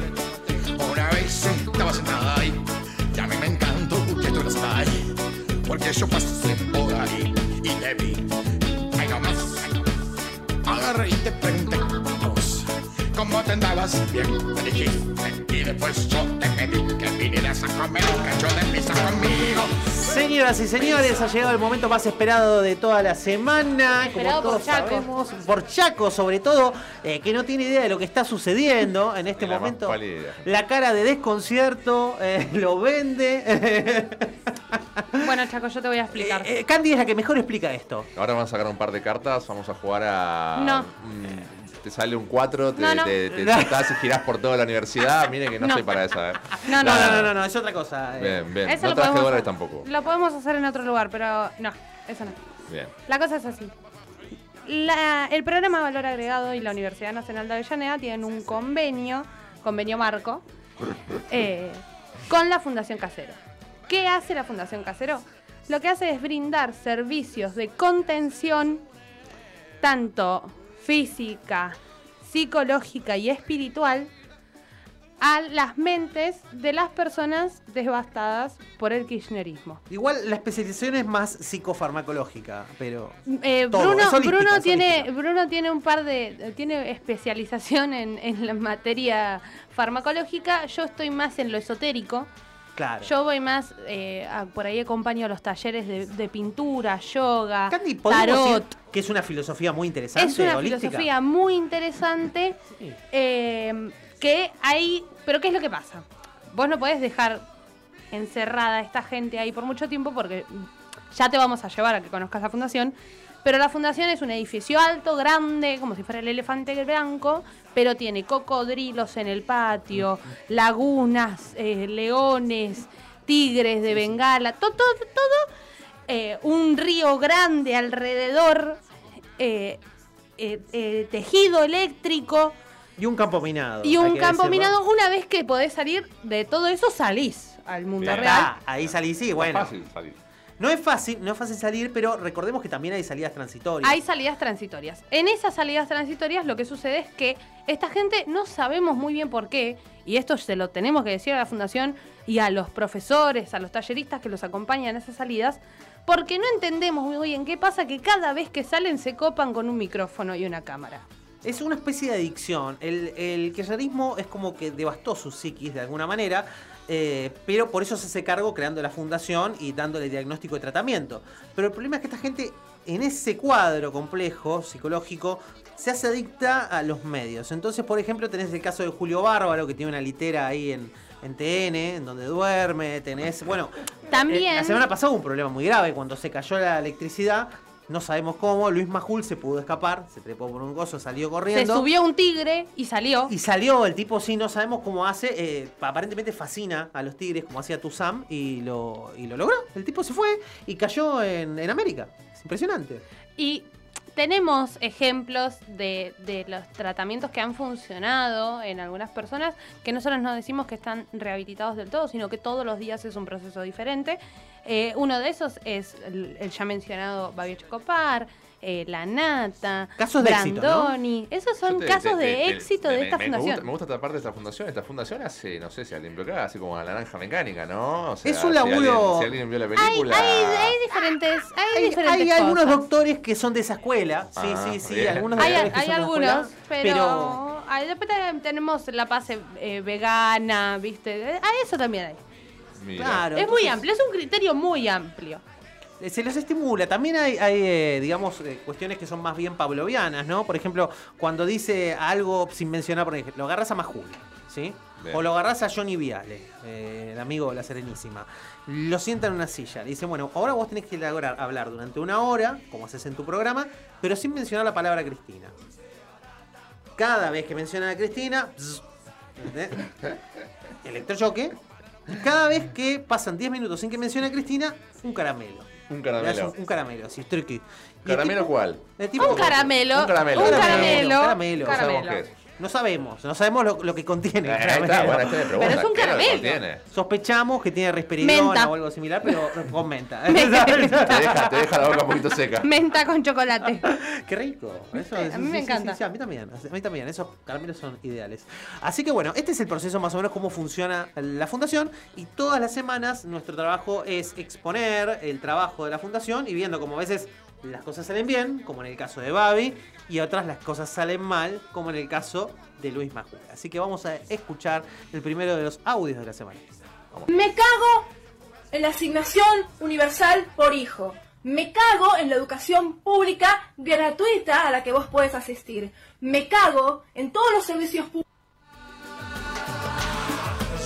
En nuestro sector dedicado a los problemas de incontinencia y otros eh, síntomas de origen psicosomático, podríamos decir, está eh, Lila Lemoine, eh, que bueno, es electa diputada, recordemos, ¿no? Así que fue muy famosa en estos días por unos cruzos que tuvo en internet, por de que la criticaron. Fue defendida eh, por muchos, porque decían, eh, le pegan porque es la única mujer que se animó a decir. no sé qué Hubo confusión ahí, porque Fue ella salió, raro. se peleó con, eh, con el que le maneja el TikTok a Sí, sí, Javi. sí, sí. Le dijo, señora drogada, Pará, por el claro, pelo. Estamos hablando, estamos hablando de, este- de esta discusión que habían tenido.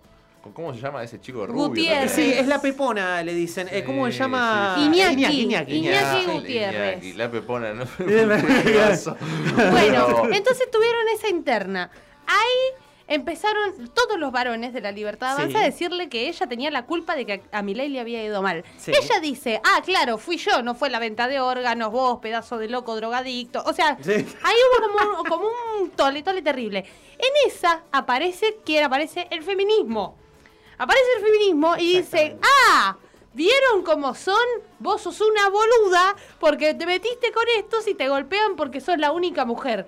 Las mujeres del feminismo otra vez defendiendo y empatizando con las que ella quiere eliminar. Claro, sí, sí, básicamente eh, es un tema complejo. Y ahora, después de que ya se había bajado un poquito la espuma, aparece con estas declaraciones de que bueno, que parece que tiene problemas Sí, intestinales. Eso es un tema intestinal aparentemente que está teniendo. Mm, Quiero que no se preocupen porque ya está siendo tratada, está bajo tratamiento con loperamida y pastillas de carbón, así que eh, se encuentra mejor ya la diputada Lemoine y ya no, aparentemente dijo que no se va a volver a cagar en la escuela pública, en la salud, eh, ni nada de eso. Aparte recordemos que gran parte de los libertarios ya están negociando con todos espacios para irse, así que hubo una especie de subasta de bancas, hay unos que piden 50 mil dólares para pasarse un bloque, cositas así. Todo muy lindo, todo muy lindo. Está bien. No nos sorprendamos que de los defensores libre mercado vengan actitudes de libre mercado, ¿no? Eh, No, no, claramente que no. Si el Ahora, tipo- qué bárbaro, están, están as- es, es impresionante como. Es como rifar en el circo. Estás literalmente cagándose a piña por quién levanta la, ban- las bananas que están en el piso. Y pero te, los tipos te, te mercantilizan un riñón, no te van a mercantilizar una banca, ya está, o sea, es así. Es así esto, no, no, no, no hay extremos. Todos los extremos están bien, te dicen. Y sí, así que bueno, vamos a escuchar ahora sí a otro de nuestros personajes eh, favoritos de la Fundación Alfredo Casal. ¿Pero ¿Vos crees que se fugó parte de la guita de, de- de- que entró al fondo este, por parte del, del cambiemos cercano al macrismo? Para mí, parte del acuerdo del fondo se lo patinaron en el Banco Central para salvar a quienes financiaron los que quisieron ocultar el desastre del 28 de diciembre del 2017. ¿Qué pasó el 28 de diciembre de 2017? A ver. Una corrida de la puta que No, lo pará, parió. sí, sí, sí, para, para. Hacen una conferencia de prensa en la que está Federico Sturzenegger, presidente del Banco Central, Marcos Peña, el Toto Caputo, ministro de Finanzas, y Nicolás Dujovne, ministro de Economía. Y frente a la política monetaria que estaba llevando a cabo el Banco Central, deciden avanzar sobre la independencia del Banco Central y modificarle las metas. Para la confianza, uno de los ejes centrales tiene que ver con tener un banco central independiente, tener un banco central independiente. Nosotros como Poder Ejecutivo, como gobierno, lo que estamos planteando lee a la sociedad y también al Banco Central en su independencia es una corrección de las metas que nosotros mismos le planteamos. Viene la corrida, cuando viene la corrida el Banco Central trata de bancar los trapos, Argentina se queda sin financiamiento y Argentina entonces consigue el financiamiento de. BlackRock. Ah, de de BlackRock, sí. PIMCO y de Templeton. Y salen a decir, no, vieron que no pasó nada, conseguimos el financiamiento. Pero, digamos, obviamente, después había que salir. ¿Y cómo salimos? Y como no, no nos daban los números, tuvimos que ir al Fondo Monetario Internacional, nos pusieron 45 mil millones de dólares. Nos pusieron 45 mil millones de dólares. Sí, señores, ahí escuchamos al candidato Javier Milei a la presidencia. Recordemos que en el día de la fecha se ha retirado del Hotel Libertador, en donde estaba viviendo, ahí cerquita del obelisco. No, República creo que era el hotel. eh, Ah, no tengo la más pálida idea. Y bien, no está más con, la, con Fátima, ¿no? Ahí. No está más con Fátima. Eh, no, se separación. cayó, chico. Sí. No, no, hubiera- yo, hubiera- para, se para, para. un poquito más. Para, para, para, Chaco, porque yo lo dije antes y lo digo ahora. Bienvenida, compañera Fátima. Totalmente, cuando quiera, totalmente. cuando quiera venir acá a este Chico, dejen de estudio a lado, contar todo eso, quiero que, quiero que me cuente. Primero, cómo son los perros. Segundo, cómo es la hermana. Tercero, cómo, qué pasó con las sábanas. ¿Sabes que Yo quiero fue tan saber, raro, tan yo raro? quiero saber todo. ¿Qué pasó con las sábanas? ¿quién ¿Qué- es la le- señorita ¿Quién con sus le sábanas? hizo el disfraz de Milei? Eh, quiero saber si él le pedía que haga de Cristina. Eso también lo quiero saber. Quiero saber, todo quiero saber yo. ¿Queremos Quiero saber que todo? venga Fátima. Así Acá. que quizás la semana que viene, antes del Balotage, podemos tener una nota en exclusiva de Valor Agregado con Fátima Flores para hablar todos estos temas que interesan, obviamente. Eh, así que queremos saber, queremos, saber- queremos Queremos preguntar. saber. Sea interés público. Queremos saber, Queremos queremos, preguntar. preguntar. Bienvenida, compañera Fátima. Que venga, la queremos. Ahora, qué bárbaro, chicos. Yo no entiendo por qué, aparte, le duró tan poco. ¿eh? Le- Dele un poquito más de Bueno, cuerda no, no, para mí que les dura un montón. ¿Sabes lo que es eso, querido? un montón. es- Ahora, la, la entrevista, ojalá que dure- perdure como todas las cosas que hace Mirta Legrand, que quedan ahí bollando, pero esa entrevista que queda con Qué Mirta raros Legrand... que son ustedes. Esa entrevista es, Es, magia. es, es magia, magia, es pura. magia. Me encanta, yo me encantaría saber quién es el que maneja la parte de prensa de Milei. Y dijo que me parece una brillante idea que vaya a lo de Mirta. No, no es una brillante idea. ¿Quién dijo eso? Lo de Mirta, que es lapidaria. Ay, no, pero aparte, Mirta es lapidaria. no, Por nunca, eso, va- nunca te vas a sentar y te va a decir, sí, me van por a eso gente. No. Sergio, que no es ningún boludo, dijo, dale, yo voy, vamos con mi señora, con Malena, pero también vamos a ir con los refuerzos. ¿Quiénes son los refuerzos? La señora Moria Kazán. Grande, Fue con Moria Kazán y dijo, sí, esa sí acá, que venga, que venga, que acá nos la casa". bancamos todo, ¿eh? Si estamos con Mamimó, a mí no me Ya van mami, a... Mami Moda un poquito de miedo ahí, Sí, ¿no? En Mami Mo. Mami Mo en el gremio. Sí. Mami Mo en el gremio de las vedettes y de las eh, mujeres de, de la fama. Sí, sí, de ella espectáculo. pesa, ¿eh? Obvio. Pesa Mami Mo. Es la más contestataria. Así que una vez escuchábamos, ya saben, eh, más que nada para concientizar a la población, si ustedes ven que sufren repentinamente, ven a Cristina Kirchner hablando a Máximo, o alguien se los menciona y de repente tienen pérdida de memoria, como Javier Milei en este momento, que se terminó aliando con, con los que ahí estaba criticando porque decían que habían fundido el país en el 2018. Que Eh, se olvidó que trabajó con Scioli. Claro, si tienen ese tipo de, de cuestiones, ol- olvidos extraños, hay sectores de su vida que no recuerdan y demás, acérquense a la Fundación Casero, pueden llamar al 11 5669 7746, eh, donde los atenderá Cagandela acá para Sí. derivarlos con el sector correspondiente. Así que finalmente vamos a hacer una pequeña pausa y ya volvemos con más valor agregado.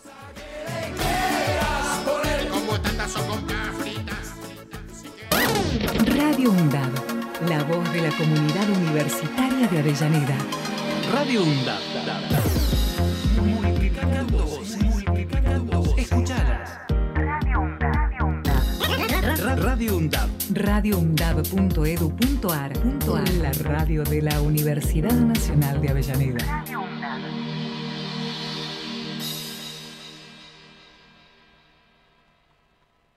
Este 19 de noviembre, seamos cada vez más los que votamos por la democracia.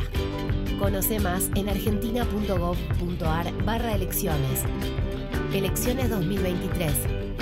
Argentina Presidencia. Radio UNDAB en el tercer debate presidencial.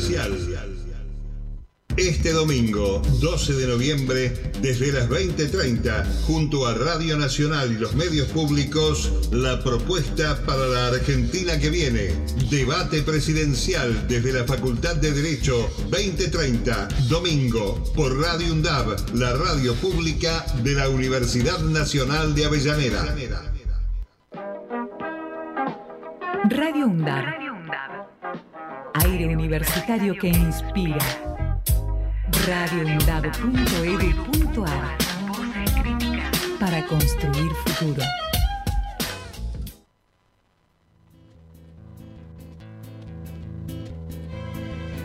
Tu papá no me quiere, es un cerdo capitalista, pero yo quiero casarme con vos y luchar por la patria socialista.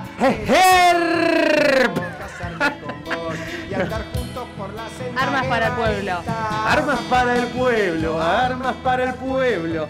Eh, Bueno, no tanto ahora. no, no tantas armas, Yo mejor. sí, me- estaba, lo estabas escuchando y decía, che. para el No, ahora no, no, no. Que en este Eh, momento no. Las cosas Ahora en tu- esperamos un rato. Las cosas es un contexto, chicos. ¿eh? Texto y contexto, dijo la jefa. Eh, por favor, claro, texto y contexto, en su momento sí. Ahora no, no. Este segmento, sobre todo nosotros, eh, para que él se quede tranquilo, justamente porque está presente en este momento. Para y la lo cual- audiencia se quede tranquila también. Usted- capaz que alguno que está escuchando un nuevito está igual de sorprendido que yo, ¿eh? no entiendo absolutamente nada. Claro. Yo, yo tengo un, si usted no me está viendo, tengo un dedo en la cara, tipo mirándolos con cara como, ¿qué carajo está pasando Eh, vos, acá? vos, Yo te claro, estando Yo te acá, dije. ya sos parte. Lo siento, eh, estás marcadísimo, pero quiero que te quedes tranquilo porque ya tenemos todo arreglado acá con Marquitos. Cuando Marquito tengamos... hace gesto de plata, no sé por qué. Eh, Claro, sí, sí, es que está todo, está todo cocinado. Acá si dentro de dos domingos gana mi ley, todos los archivos desaparecen. Ah. O sea, no, esto no pasó nunca, No, acá no estamos. no, no. Acá Yo siempre no fui, fuimos yo no libertarios. estuve, hacemos, Siempre. hacemos el gesto de Ramón, tipo, yo no. Claro, Siempre- decimos, Yo bueno, no, siempre yéndome de la cancha.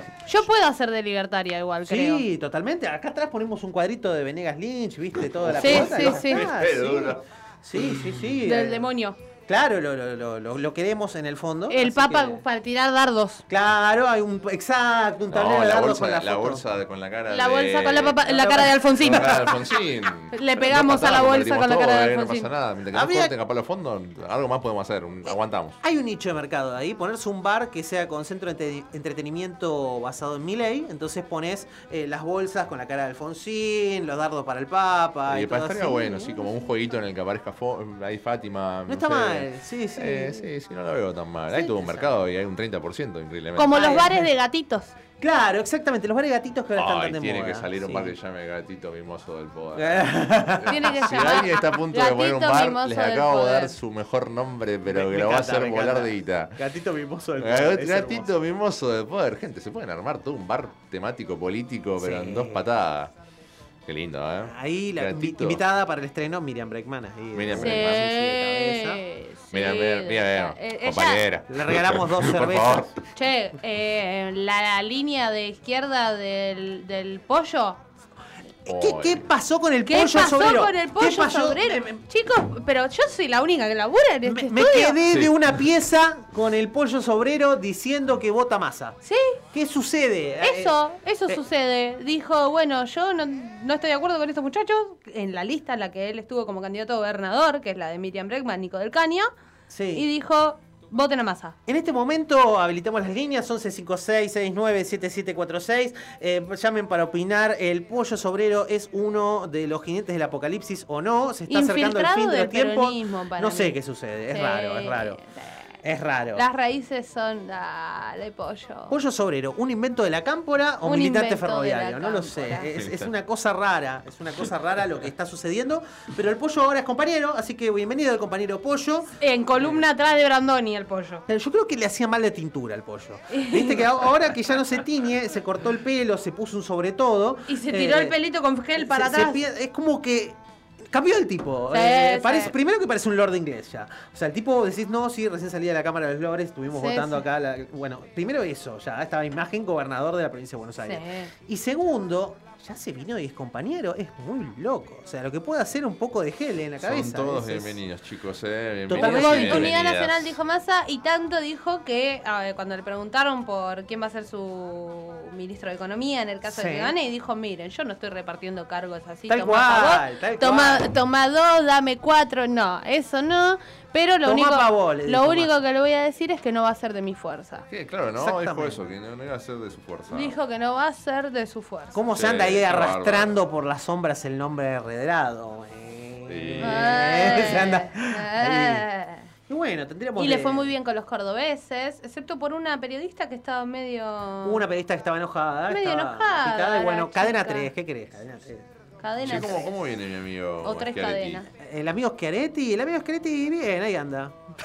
Sí, No y. Randazo. Tomando Fernet. ¿Dónde? ¿Dónde dónde? está Randazo? Ah, ¿no vieron el tweet? Si hay algún cordobés o tiene algún pariente cordobés que le manden el tweet que eh, hizo ¿Cuál? Milei en el 2018, por ahí 19, diciendo no hay nada más aberrante que el Fernet. Chicos, ya está, ¿eh? La elección está dada, muchachos. Está diciendo que no hay nada más aberrante que el Fernet. Se está metiendo con el Fernet, compañero cordobés. Mira, yo, yo no quiero decir nada, pero yo Hasta soy acá cordobés. llegaste, eh, Javier.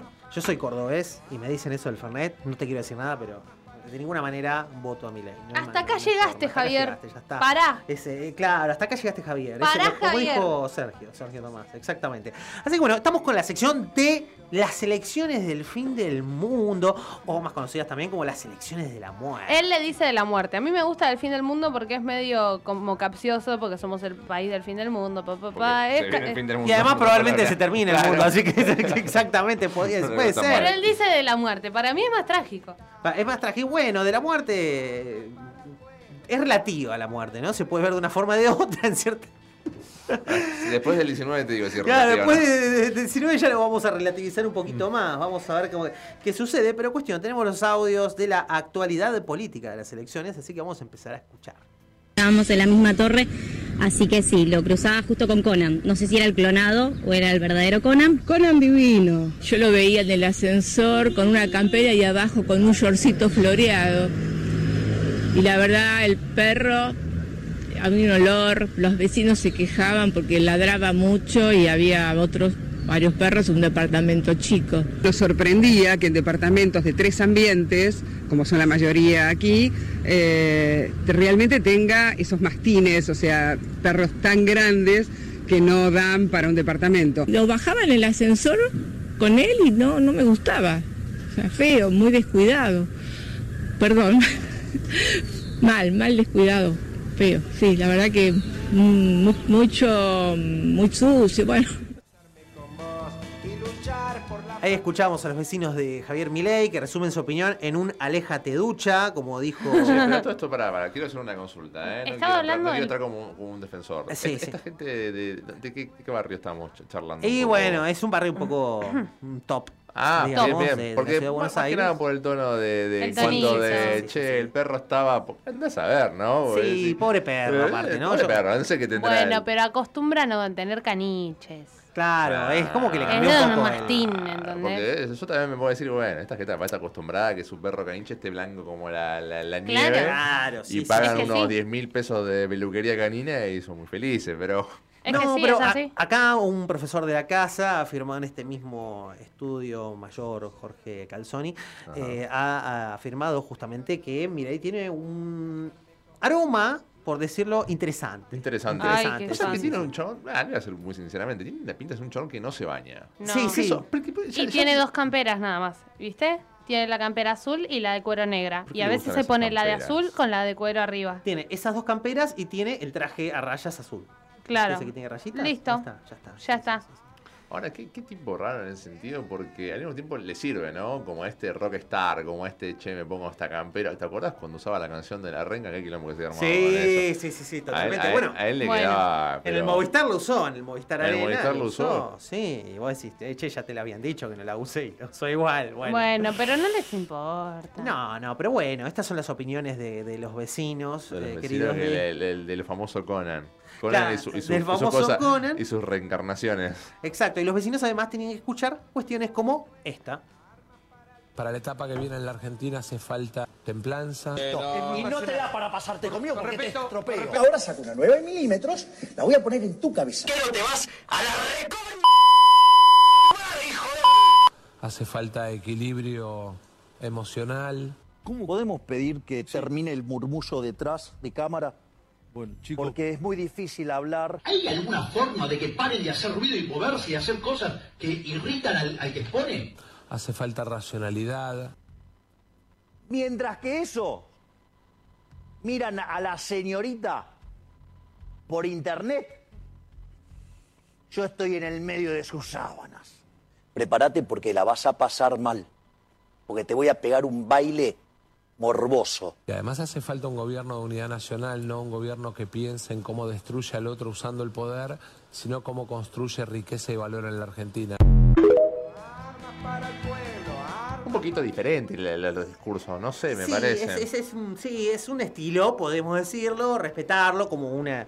Viste que hay gente que dice, tira una, una gota de pintura en el medio de un marco, así dice, esto es una obra de arte. Bueno, es una Cada- corriente. Hay, hay mucha, hay mucha técnica. Es una corriente, sí, es, Es una, una corriente, y esta es una corriente de la política, evidentemente, es podríamos decir. Esquizofrénica, Yo Sí. puedo, yo puedo preguntar qué carajo pasó en ese momento cuando empieza a hablar de, mientras que aparece en Instagram. yo ¿La estoy- señorita? Yo no, te juro cuando eh, Ah, estaba del otro lado, estaba del otro lado de mi casa y me miraba y decía, che, pero ya ni- Yo no, no entiendo, sé, tipo, es que- muy tarde, o estoy muy cansado. Porque o- aparte mirá que tenés que descolocar al pelado de crónica, Sí, sí, sí. ¿eh? Ah, que, que- Lo tenés que descolocar colocar, al sí. pelado. Muy difícil, ¿eh? muy difícil. Y el pelado lo miró como diciendo, ah, Aparte, eh, en la radio se pierde un poco, pero los que tengan la oportunidad, por favor, vean el video, si no lo vieron a esta altura, creo que ya todos los argentinos más o menos lo han visto, de cómo el tipo se le va desfigurando la expresión y en un momento cuando dice... La señorita, así se da vuelta y mira a la cámara con una cara de sacado. Es todo muy raro y de hecho creo que es el clip que nosotros ya estamos en noviembre ahora, en diciembre tenemos que entregar los premios a, a distintas cuestiones, entre las cuales están las cosas más raras del año y esta probablemente Lo eh, está candidateada al oro. nominada, pero Al sí, oro, finalmente, sí. sí. encaminada Para, para el triunfo está. Sí, porque la señorita por internet, mm, muy extraño, la verdad que no... no... Pero o sea, no, sabemos igual, no sabemos a qué hace referencia o tenemos No, idea. no, Ah, no, eh, no, no, no sacó nadie. Es, es extraño. Che, chicos, más. hacen un montón de investigaciones en, en todas partes de Argentina. No me sacan la investigación de qué carajo estamos hablando. ¿De qué ¿no? señorita hablaba? Por claro, favor. loco, por favor. Claro, que en los centros de investigaciones, lo que, por favor, lo que tantos dicen eh, los del CONICET, todo, pónganse a investigar, por favor, qué pasó. Seamos concretos, pasen el Instagram de la señorita, eh, están mirando, ¿no? Eh, así, podemos hacer una investigación eh, guiada por el CONICET. Eh, quizás Julián Sicari se pueda encargar de, de esto, justamente que es investigador. Así que ahora, dejando de lado las cuestiones eh, personales y de temperamento, vamos a escuchar a la querida candidata Villarruel hablar sobre de dónde se van a sacar los recursos para dolarizar la economía. La dolarización existe solamente en tres países del mundo, Zimbabue, El Salvador y Ecuador. ¿Por qué siguen insistiendo con esto? A ver, quiero comentarte algo que tal vez no lo sabes, aunque tenés depósitos en dólares. Eh, la realidad es que los argentinos ahorran en dólares y Argentina es el tercer país poseedor de cantidad de dólares físicos en todo el mundo. ¿Qué vamos a hacer nosotros? Crear las condiciones de confiabilidad, que claramente no creó tu gobierno, para que los argentinos decidan utilizar sus dólares en nuestro país. Bueno, la amiga Vicky nos deja claros a todos los Cuiden sus argentinos. cajas de ahorro, cuiden sus cajas de ahorro, ¿Qué? no voten mal, no sean boludos. Yo se No. lo dije. En caso de ganar ella, el- la dolarización se hace con la tuya. Así que quédate tranquilo. ¿Te acordás del corralito? Bueno. Sí, sí, sí, el corralito hermoso para quienes lo vivieron es una cosa memorable. Bueno, parece que.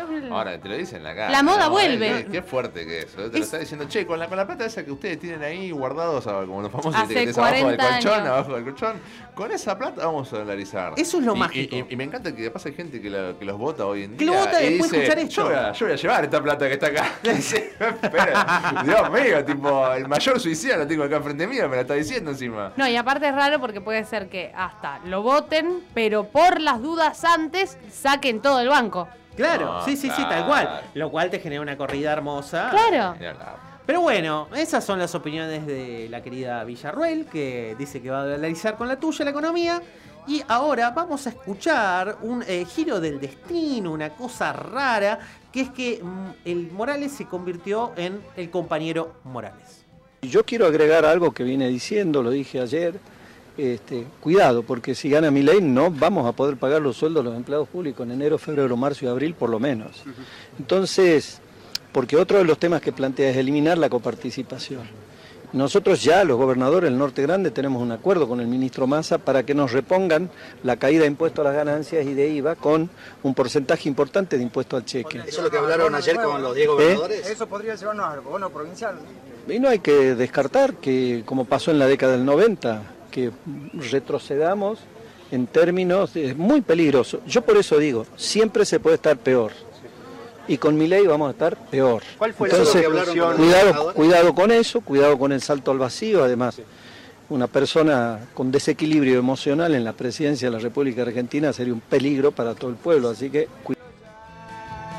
Bueno, esto escuchamos al gobernador eh, Morales eh, reivindicando la filosofía de Schopenhauer, ¿no? Quien decía que siempre se puede estar peor, eh, contradiciendo lo que dice la oposición en este momento, que dice, no, no, peor que esto no se puede estar. No, sí se puede, créeme que se puede. A mí siempre me cayó bien Morales, ¿sabes? Sí, sí, la verdad que eh, todo, cualquier chiste, chanza, chascarrillo, eh, comentario ingenioso o, o- o similares que hayamos hecho a costas del gobernador Morales, queremos Era aclarar. chiste, nos reíamos con él, no nos reíamos de él. Exacto, exacto. No era para reírnos con vos, eh, de vos, sino que era para reírnos con vos.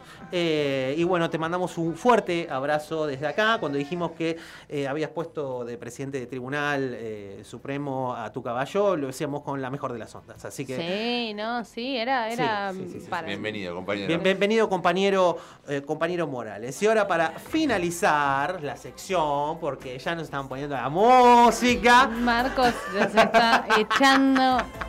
Pasa que el otro día nos quedamos como media hora más. Sí, entonces sí, no- sí, no, hoy, va a ser menos. Lo único que vamos a escuchar es a el compañero Massa con Luis Majul.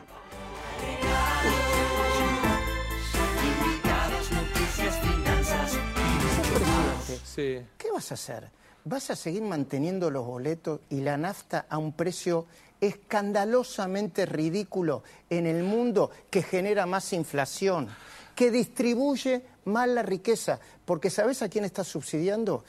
Al decil más alto que tiene autos y estás empobreciendo más a los que no tienen auto ni pueden poner en nafta. ¿Te puedo autos. decir una ¿Vas cosa? a seguir con eso? ¿Te puedo decir una cosa? Yo vi el tuit de Kachanowski, supongo que te referís a eso. No, no, no. Ah, No lo- no. es una mirada muy chiquitita. Te estás olvidando de tres temas más cuando hablas del tema del peso de los combustibles. Primero te quiero contar, el 23,9% ¿sí? de los costos económicos de nuestras pymes están en logística. 23,9%, 18 en el caso de Chile, 9,5 en el caso de Estados Unidos. ¿Qué significa eso? Que liberar el precio de la nafta es destruir la competitividad de nuestros comercios y de nuestras No de la noche a la mañana. ¿eh? Puedo, No bueno, no, no, sí, la liberación representa eso. No, eh, eh, La, li- la liberación representa eso. Ahora te pido que me dejes terminar Sí. mi idea. Y en si segundo lugar, diciendo qué vas en a hacer, segundo lugar, bueno. por eso. En segundo lugar, te estás olvidando del peso en el transporte público. Ya con subsidio, digamos, con eliminación de subsidio, como plantea mi ley, el tren pasaría de costar 56 a costar 1100 y el colectivo pasaría de costar 65 a costar 700. ¿Sí? Imagínate si además le liberás el precio del combustible, ¿cuánto pagaría la gente el combustible? Y en tercer lugar, Yo no el lo otro gran tema... además, eh, se- le- eh, yo creo que hay que eh, apuntar a una política donde deban bajar los subsidios, porque cada vez se está empobreciendo más a la En gente. tercer lugar, en Le dan mucho subsidio, pero le empobrece cada vez más con la inflación. En tercer lugar, esa es una mirada tuya, yo creo que la gente Sí, sí. sería más pobre si pagara 1.100 pesos el tren, si pagara 65, en lugar de 65, 700 mangos el colectivo, u 800 mangos el litro de nafta. Yo creo que pero cada te vez quiero más decir pobre una con la cosa. política económica te quiero integral, decir pero está una bien. cosa. ¿Me vas a...? ¿puedo? No, no, no. ¿Me, me invitaste para escucharme o me invitaste para interrumpirme? Eh, para, para conversar y, y Bueno, para decirte entonces- lo que pienso cuando vos decís una cosa que creo que no tiene ni Pero ton ni es son. que pero- en realidad el rol del periodista es preguntarle al entrevistado y después que el entrevistado conteste, ¿no? ¿Cómo Pero no? bueno, Yo- no importa. yo- eh, muchas gracias. Yo- Tengamos, tengamos, tengamos Muchas la gracias regla por que los vos consejos. quieras, es tu programa, es tu Sí, casa, me parece muy bien. Eh, y me parece además que, digamos, contarle a la gente que en lugar de pagar 65 pesos el boleto de colectivo, lo va a pagar 700. Que en lugar de pagar, digamos, el boleto de tren 60 mangos, lo va a pagar 1100. Que en lugar de pagar el litro de nafta 350 mangos, lo va a pagar 800. Es decirle la verdad, ni más ni menos que eso. ¿Y qué vas la a hacer idea, vos cuando i- seas, si ganás? ¿Qué vas a hacer pero vos? además me ¿Vas a faltó, bajar los subsidios me faltó, o no? Me faltó una cosa. Bueno, pero sí me qué vas a hacer, porque Sí, pero también bueno. Sí, sí. Porque, digamos, cada vez que arranco una respuesta me interrumpís, es muy difícil dialogar así. Está bueno escuchar al otro también, Luis, no solo hablar uno. muy detenidamente. Eh, me parece además muy importante que se entienda que hay una cuarta pata en el tema combustibles. Comparan a países como Uruguay, por ejemplo, que no tiene petróleo, como Paraguay, que no tiene petróleo. ¿Sí? Ahí escuchábamos al ministro Sergio Tomás Massa, candidato a presidente, debatir ahí con Majul, porque lo invitaron para entrevistarlo, pero bueno, lo interrumpió. Bueno, pero. Creo que lo dijiste, ¿no? Debatir, ¿viste?